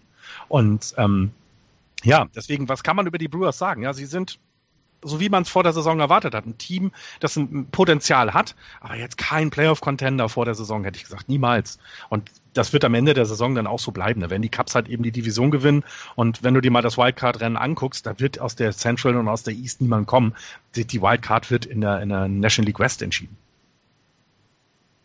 Ja, wahrscheinlich. Andreas, möchtest du noch was zu den Brewers sagen? Zu den Brewers kann ich im Moment nicht so richtig viel sagen. Ich habe ein bisschen was zu den, zu den, zu den ähm, St. Louis Cardinals und zu den Pittsburgh Pirates. Zu den Brewers kann ich im Moment nichts sagen, nein. Okay, dann äh, lass uns doch mal kurz zu den Cups kommen. Nämlich, Historisches ist passiert. John Lester mit einem Pickoff auf 1. Was, vor allen Dingen, gegen, gegen die St. Louis Cardinals, ähm, deren, deren äh, TV-Übertragung von Tim McCarver ähm, geführt worden ist. Tim McCarver kennen wir ja noch von als als Partner von ähm, wie heißt er hier? Joe, Joe, Joe, Joe, Buck. Joe wie heißt er denn? Joe Buck. Joe Buck, genau, äh, von Fox. Ähm, und äh, der, der Lead-Off auf 1, äh, der war halt schon frech, ne? Das waren, glaube ich, sechs, sieben Meter. Tommy Pham war das, der. Ähm, genau. Der, der sich dann also. äh, da wirklich, äh, also weggeschlichen kann man schon gar nicht mehr sagen, sondern äh, sehr selbstbewusst wegbewegt hat. Und du hast schon gesehen, wie es in Leicester brodelt. Ne? wie, er, wie er da steht und denkt sich, ihr Arschlöcher, ihr Arschlöcher. Was soll ich machen? Was soll ich machen? Und Tim McCarver erklärt dann seinem äh, Midwestern-Publikum, dass es ein Trick ist ähm, und äh, dass John Lester niemals auf eins wirft. Und als er den Satz beendet hat, wirft John Lester auf eins. Ganz ja. hervorragende Comedy. Ja, auch die Reaktion im Stadion war doch. Ja. ja. Also, das ist also die, also ich meine, die wissen alle um seine Schwäche und und jetzt hat er es mal geschafft. Also fantastische Situation finde ich. Also äh, ist genauso. Ja, aber ich meine, entschuldige bitte, der kann doch auch nicht sieben Meter da weggehen. Gegen John Lester, ja. Ja, aber das gibt's doch nicht. Das, aber, das, aber da, da habe ich auch drüber nachgedacht. Warum eigentlich nicht? Es gab so wenig, es gab so wenig Base-Stealing und jeder weiß es seit drei Jahren, dass John Lester ein Problem damit hat, auf First Base zu werfen. Seit drei Jahren hat er ganz, ganz wenig Base-Stealing gegen sich. Es, es tut einfach anscheinend niemand, weil nämlich die Catcher dann auch so gut sind und gerne mal an der First Base auswerfen. Ich habe diesen Artikel vor ein paar Wochen nochmal drüber gesprochen oder dieses Interview mit David Ross äh, über seine Beziehung mit, mit John Lester und, und das, das zwischendurch hat sich Lester frustrieren lassen von Leuten, die einfach äh, quasi in der Mitte zwischen First und Second Base standen und ähm, dass, dass David Ross irgendwann gesagt hat, guck nicht darauf, wirf einfach den verdammten Ball zu mir. Und ähm, dass er gesagt hat, um den Rest kümmere ich mich. Und wenn sie Bases gegen mich stehlen, dann ist es halt so. Aber Lester hat es immerhin bekommen, ähm, dann, dann wirklich sein, sein ERA niedrig zu halten und die Leute nicht auf Base zu lassen. Und das machte er nun wirklich ganz, ganz hervorragend in den letzten Jahren. Aber ich habe gedacht, warum eigentlich nicht? Tommy Pham hat es ein bisschen übertrieben, John Lesters Frust wurde irgendwann so groß, dass er seinen, seinen Jips vergessen hat und dass er gesagt hat, oh, komm, wahrscheinlich hat sich auch Chris Bryant erschrocken, als er den Ball ja. auf einmal in der Hand hatte. Ja, vor allen Dingen, weil das auch, ja, ich meine, sowas kommt nicht vor. In, in, meinem Leben gibt es das nicht, dass John Lester an die Eins wirft, ja. Also das heißt, was passiert jetzt noch? Werden die Cubs irgendwann mal Meister? Also ich meine, jetzt habe ich alles gesehen. Ja. Nee, es, äh, es war sehr, sehr lustig. Ich glaube, ich hätte mich an, anstelle von Chris Bryant hätte ich mich auch erschrocken. Anthony Rizzo war es doch, oder nicht? Äh, Anthony Rizzo, Entschuldigung, ja, Chris Bryant's Third Best.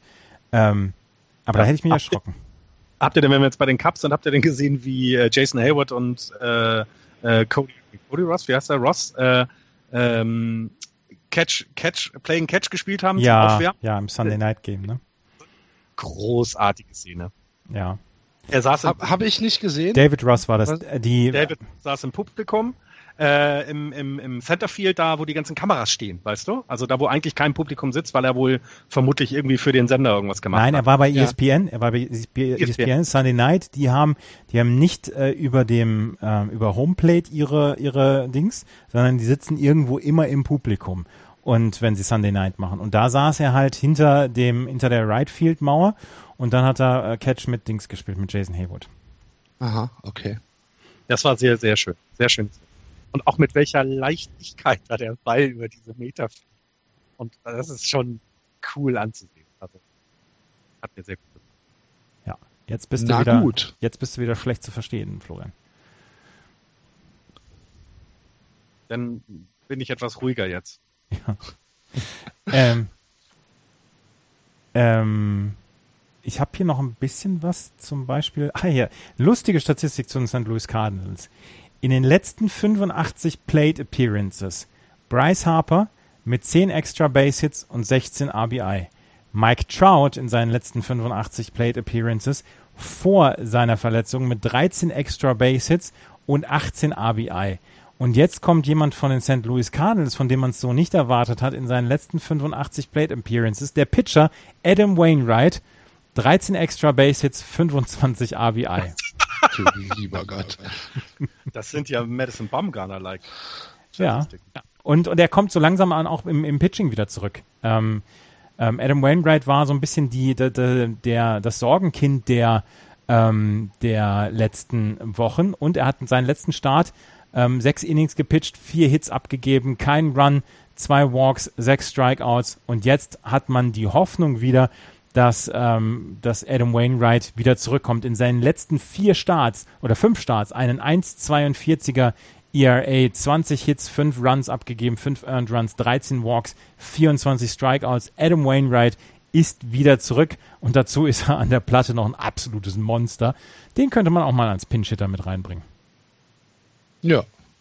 Ja, aber dann äh, hast du die, diese positiven Statistiken und dann äh, legen die Cardinals eben so eine Serie von 3-7 äh, in den letzten zehn Spielen hin. Ne?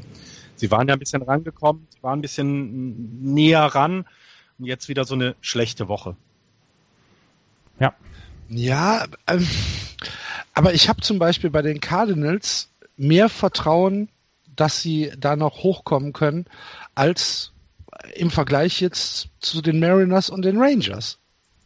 Warum auch immer. Vielleicht ist es einfach nur Gut-Feeling. Ich weiß es nicht. Ja, aber die Diamondbacks und die Dodgers sind vier Spiele weg. Oder fünfeinhalb für die Cardinals. Ja. Und ich glaube nicht, dass du da noch große Schwäche, ganz im Gegenteil. Die Dodgers werden sich weiter steigern und die Diamondbacks werden das halten können, weil die in einer Division spielen und gegen die Padres und gegen die Giants gewinnen kannst. Also das kommt ja dann auch noch dazu. Also ich, die ich trau, ich habe immer Angst gehabt vor den Cardinals, wenn es selber für mich um die Playoffs ging. Ähm, dieses Jahr, nee, glaube ich, dass die da keine Rolle spielen werden. Okay. Viel Good Stories bei äh, den äh, Pittsburgh Pirates. Äh, Walk off, äh, off, off von Andrew McCutcheon. Herzlichen Glückwunsch.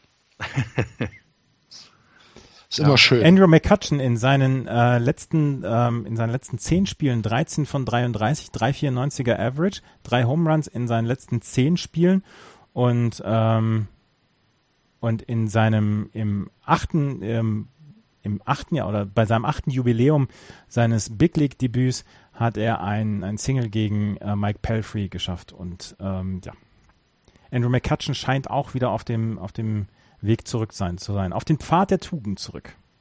So ist das richtig. Mhm. Ich mag den. Genau wie Jameson Elliott, der jetzt seinen Second Rehab äh, Start hatte, nachdem er ja an, äh, eine Krebsoperation hinter sich hat. Das ist ja. dann auch eine, noch mehr viel gut geht da nicht. Wir müssen über die, die unglaubliche Saison von Zach Cozart von den Cincinnati Reds sprechen.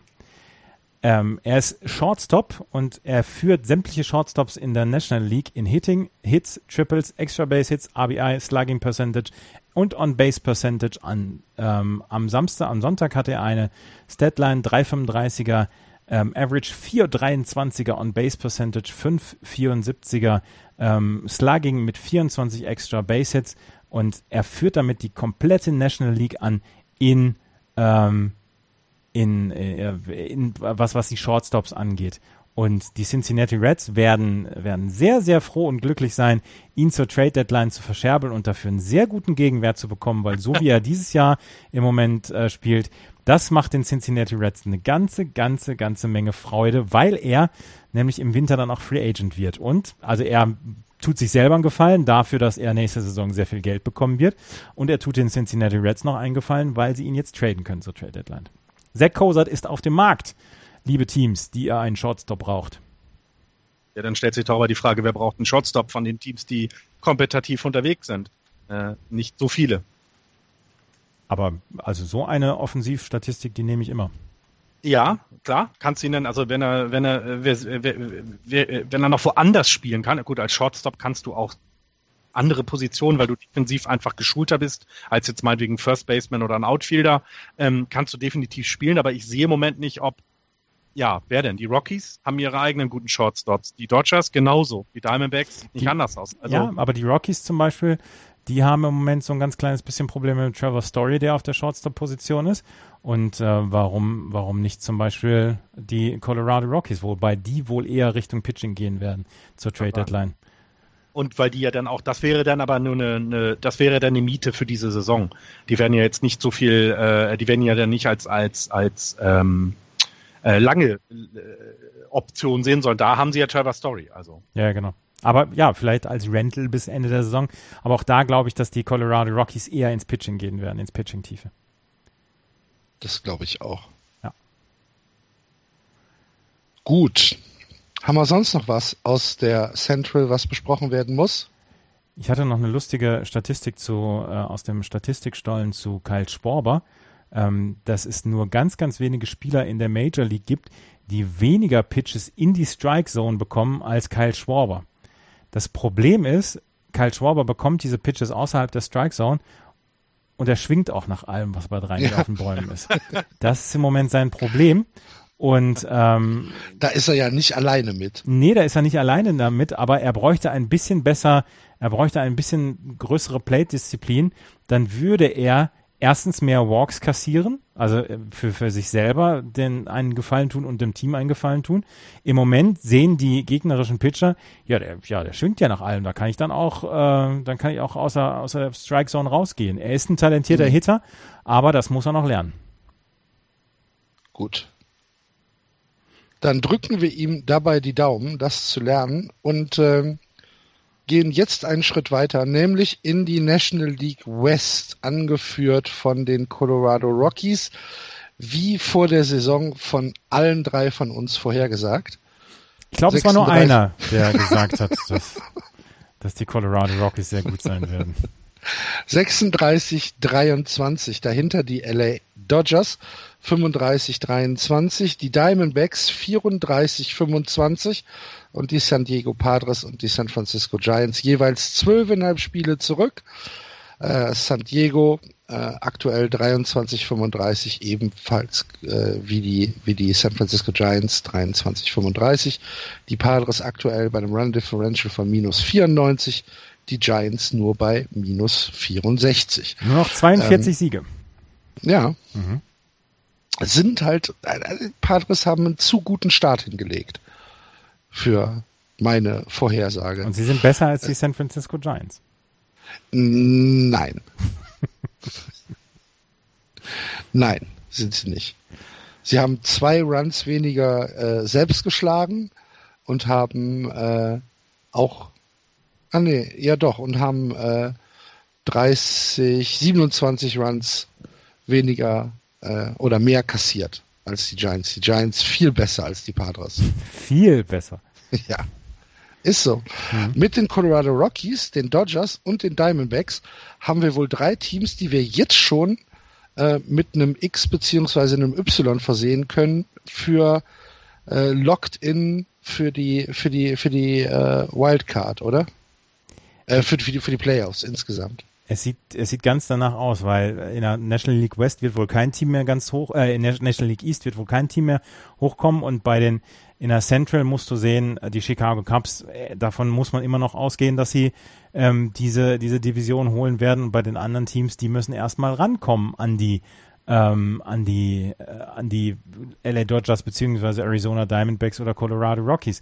Und wenn ich sehe, dass die Arizona Diamondbacks im Moment als zweites Wildcard-Team vier Spiele Vorsprung schon auf die Cubs haben, dann kann das durchaus ein sehr schwieriges Unterfangen sein, die noch ähm, einzuholen. Aber es macht im Moment in der National League West entgegen eines Drittels unseres Podcasts macht es sehr viel Spaß zuzugucken.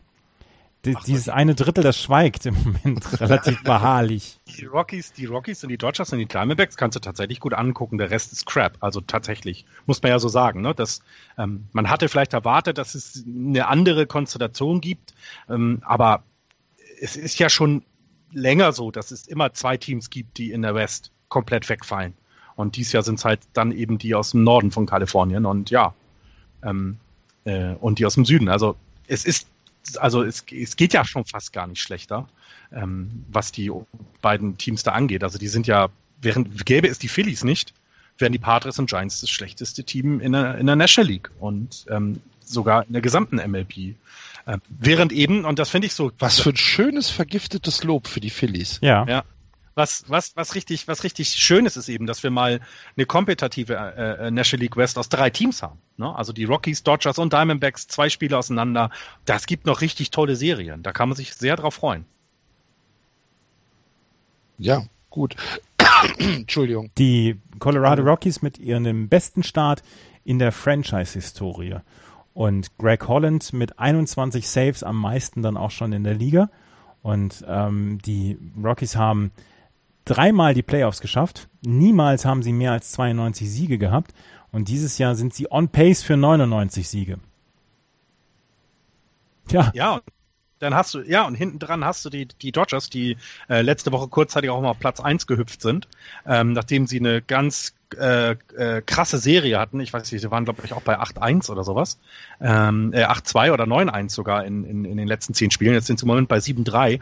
Ähm, und die lassen ja auch, die werden ja auch nicht nachlassen. Also eine äh, äh, gute Offensive weiterhin von den von den Dodgers und das Pitching. Ich meine, Kershaw, wir sehen einer der besten Pitcher, die ähm, zu meinen Lebzeiten mit und also der, ne, was hat er jetzt gerade wieder gehabt? Wie viele Strikeouts waren es? 2000?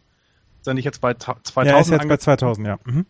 Ne? Und und ähm, und es gibt nicht viele, die das in der Zeit geschafft haben. Also das wird schon, das wird schon richtig, richtig gut werden. Und die, die National League West hat ja mal so ein bisschen immer das Problem gehabt, dass es immer relativ schnell schon entschieden war, dass ein Team vorneweg marschiert ist oder eben sich, wenn dann die Dodgers und, und die Giants geprügelt haben. Und jetzt haben wir mal einen, Dreier, einen Dreier-Einlauf. Das wird schon gut. Hm. Ja, ich bin, ich bin gespannt. Ähm, ich finde, dass die Rockies, die Dodgers ähm, wunderbar anzusehen sind. Die Diamondbacks gucke ich nicht. äh, aus, aus bekannten Gründen. Ähm, aber das, das macht schon Spaß. Ich gebe euch da komplett recht. Für mich sind die Teams auch einfach, ja, sie sind echt zu stark für die Division. Also für die Padres und die, und die Giants. Das meine ich jetzt damit bei den ähm, Arizona Diamondbacks in den letzten 30 Tagen nur Jasmani Thomas, der offensiv so ein ganz kleines bisschen den Anschluss verloren hat, nur ein 211er Average in den letzten 30 Tagen gehabt. Ansonsten Jeremy Lamb mit 288er, Paul Goldschmidt 282er. Ähm, Paul Goldschmidt mit 19 RBI, Jeremy Lamb mit 23 RBI. Eine Zeit oder ein Jahr, in dem Paul Goldschmidt in offensiven Zahlen dann übertroffen wird von einem anderen Teammitglied, kann kein schlechtes Jahr für die Arizona Diamondbacks sein. Dazu haben sie dann in den letzten ähm, 30 Tagen auch gute Leistungen von ihren Pitchern bekommen, bis auf Patrick Corbin. Der hat so ein bisschen nachgelassen. Der hat in seinen 31 Innings 51 Hits abgegeben, 9er ERA. Das ist eventuell der, um den man sich im Moment so ein bisschen Sorgen machen muss. Ansonsten Zach Greinke mit einem 303er ERA über seine letzten fünf Starts, Godley mit einem 220er ERA über seine letzten fünf Starts, Robbie Ray mit einem äh, 248er ERA über seine letzten fünf Starts und das ist, das ist nicht so schlecht. Und sie haben einen sehr, sehr guten Manager. Diamondbacks. Ja. Ohne jede Frage. Toller Typ. Und ich bin sehr gespannt, wie es auch da in Richtung, in Richtung ähm, Trading Deadline gehen wird. Weil wenn du so in Contention bist, dann musst du gucken, ob du, welche Löcher du noch stopfen möchtest. Und ähm, ähm, da bin ich sehr, sehr gespannt. Aber haben Sie denn, haben Sie denn ähm, haben, haben die Diamondbacks denn äh, irgend, irgendwie, ja, was, was, was, was könnten sie denn, was könnten sie denn als Gegenwert bieten? muss ja über Prospects oder Draftpicks oder was Ja, auch. aber wenn, wenn du, wenn du, wenn du dir, ja. Also ich sehe im Moment. Ich, ich, ich weiß es nicht. Also wenn du, ähm, wenn du dir, wenn du dir die Prospects ähm, anguckst, die im Moment so in den in den Miners sind, da ist jetzt nichts, wo ich irgendwie sage, wow, den, den muss ich aber unbedingt haben. Da Banda ist, äh, scheint ein ganz guter Starting Pitcher zu sein. Zach Godley von mir aus. Aber so Zach Godley Rest, hat, habe ich ja gerade gesagt, der ist ja schon in der, ja. in der Major League angekommen. ja ähm, gut, aber ist er, ist er, ist er Trading-Material? Nein, ist er nicht mehr, weil er so gute ja. Zahlen abliefert in der Big League. Ja, eben. Die ja. werden, die werden vielleicht Darum gar nicht. Darum sage ich ja, wen, wen, wen, willst du, wen willst du da anbieten? Ja, aber die, die, die brauchen ja im Moment vielleicht gar nicht, gar nicht so viel. Das, ne? Ja.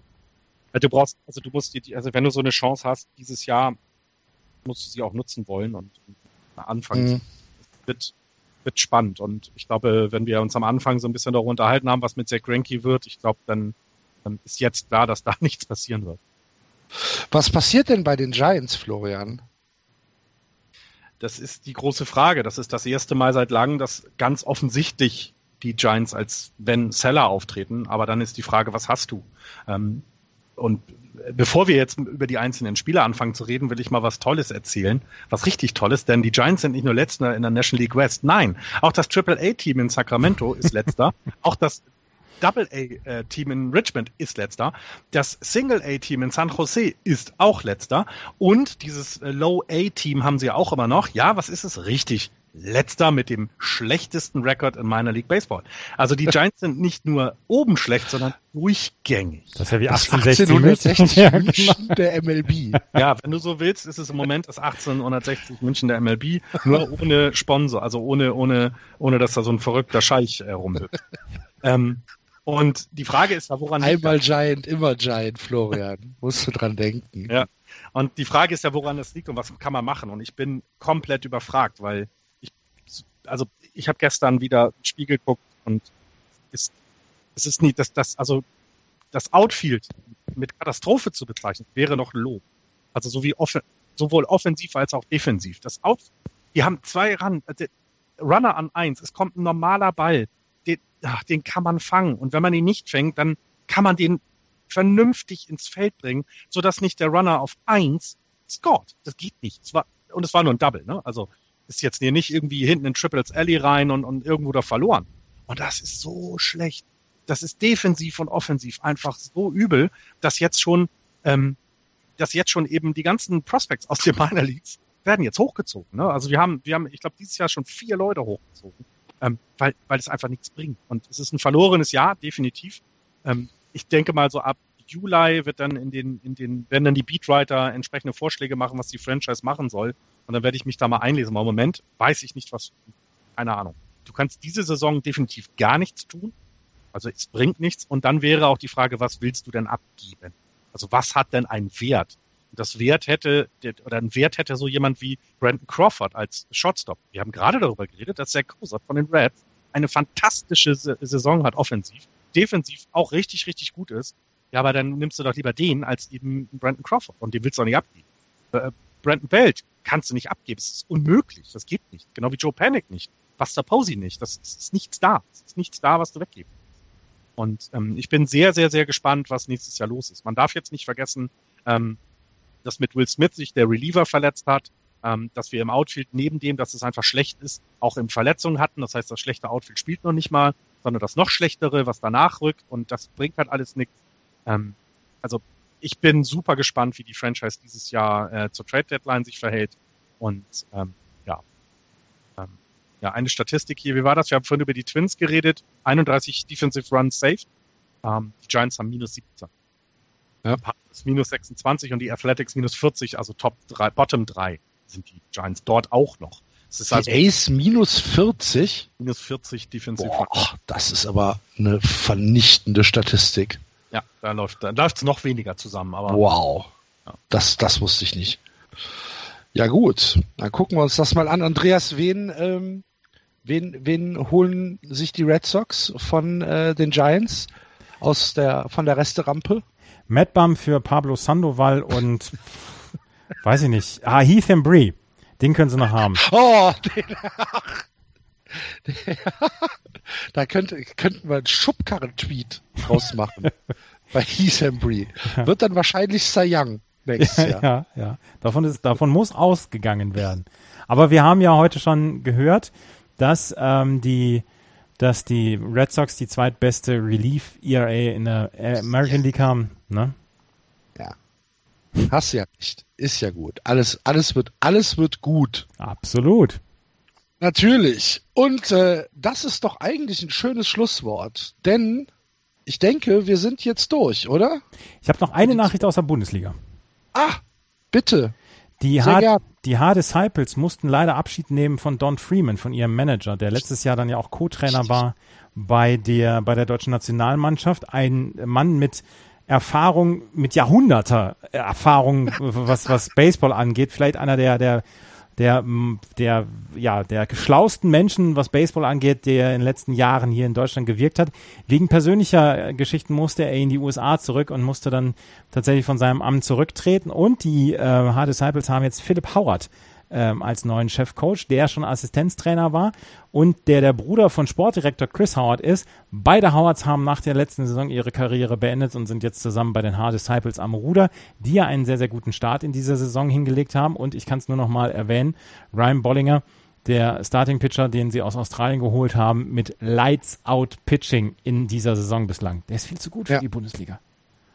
Don Freeman, ähm, die letzten zwei Jahre bei den Mainz Athletic tätig gewesen genau. und äh, war dann ja auch äh, bei der Nationalmannschaft und dort als Assistant Coach tätig. Äh, haben wir ja auch kennengelernt in, ähm, ähm, in Holland bei der Baseball-Europameisterschaft. Sehr, sehr angenehmer Zeitgenosse, unglaublich sympathischer Mensch. Ähm, ja, alles Gute für die Zukunft an Don Freeman. Genau. Von unserer Seite aus. Gut. Tja, dann ist es das für diese Woche mit äh, Just Baseball. Wir hoffen, ihr hattet wieder einigermaßen Spaß mit uns. Wenn dem so ist, freuen wir uns über eure Kommentare auf Facebook, auf Twitter, im Blog natürlich. Und äh, wie eben schon gesagt, wenn ihr ein Thema habt, was euch zu kurz gekommen ist, wenn ihr ein paar Insights habt, die äh, uns durchgegangen sind, dann schreibt uns gerne eine E-Mail. Auf dem Blog gibt's ein äh, Kontaktformular oder ansonsten äh, an die ja, bekannten E-Mails, die es überall äh, gibt. Haut raus, äh, nehmt, nehmt teil an der Sendung. Wir bauen das immer sehr, sehr gerne mit ein. Wenn ihr den äh, Podcast ein bisschen unterstützen wollt, was wir natürlich ganz hervorragend fänden, dann gibt's auch auf der Website einen kleinen Spenden-Button. Da würden wir uns natürlich auch sehr drüber freuen. Und ansonsten bleibt uns nicht viel zu sagen als Danke fürs Zuhören. Wir wünschen euch eine coole Woche. Play Ball. Tschüss. Tschüss. Tschüss.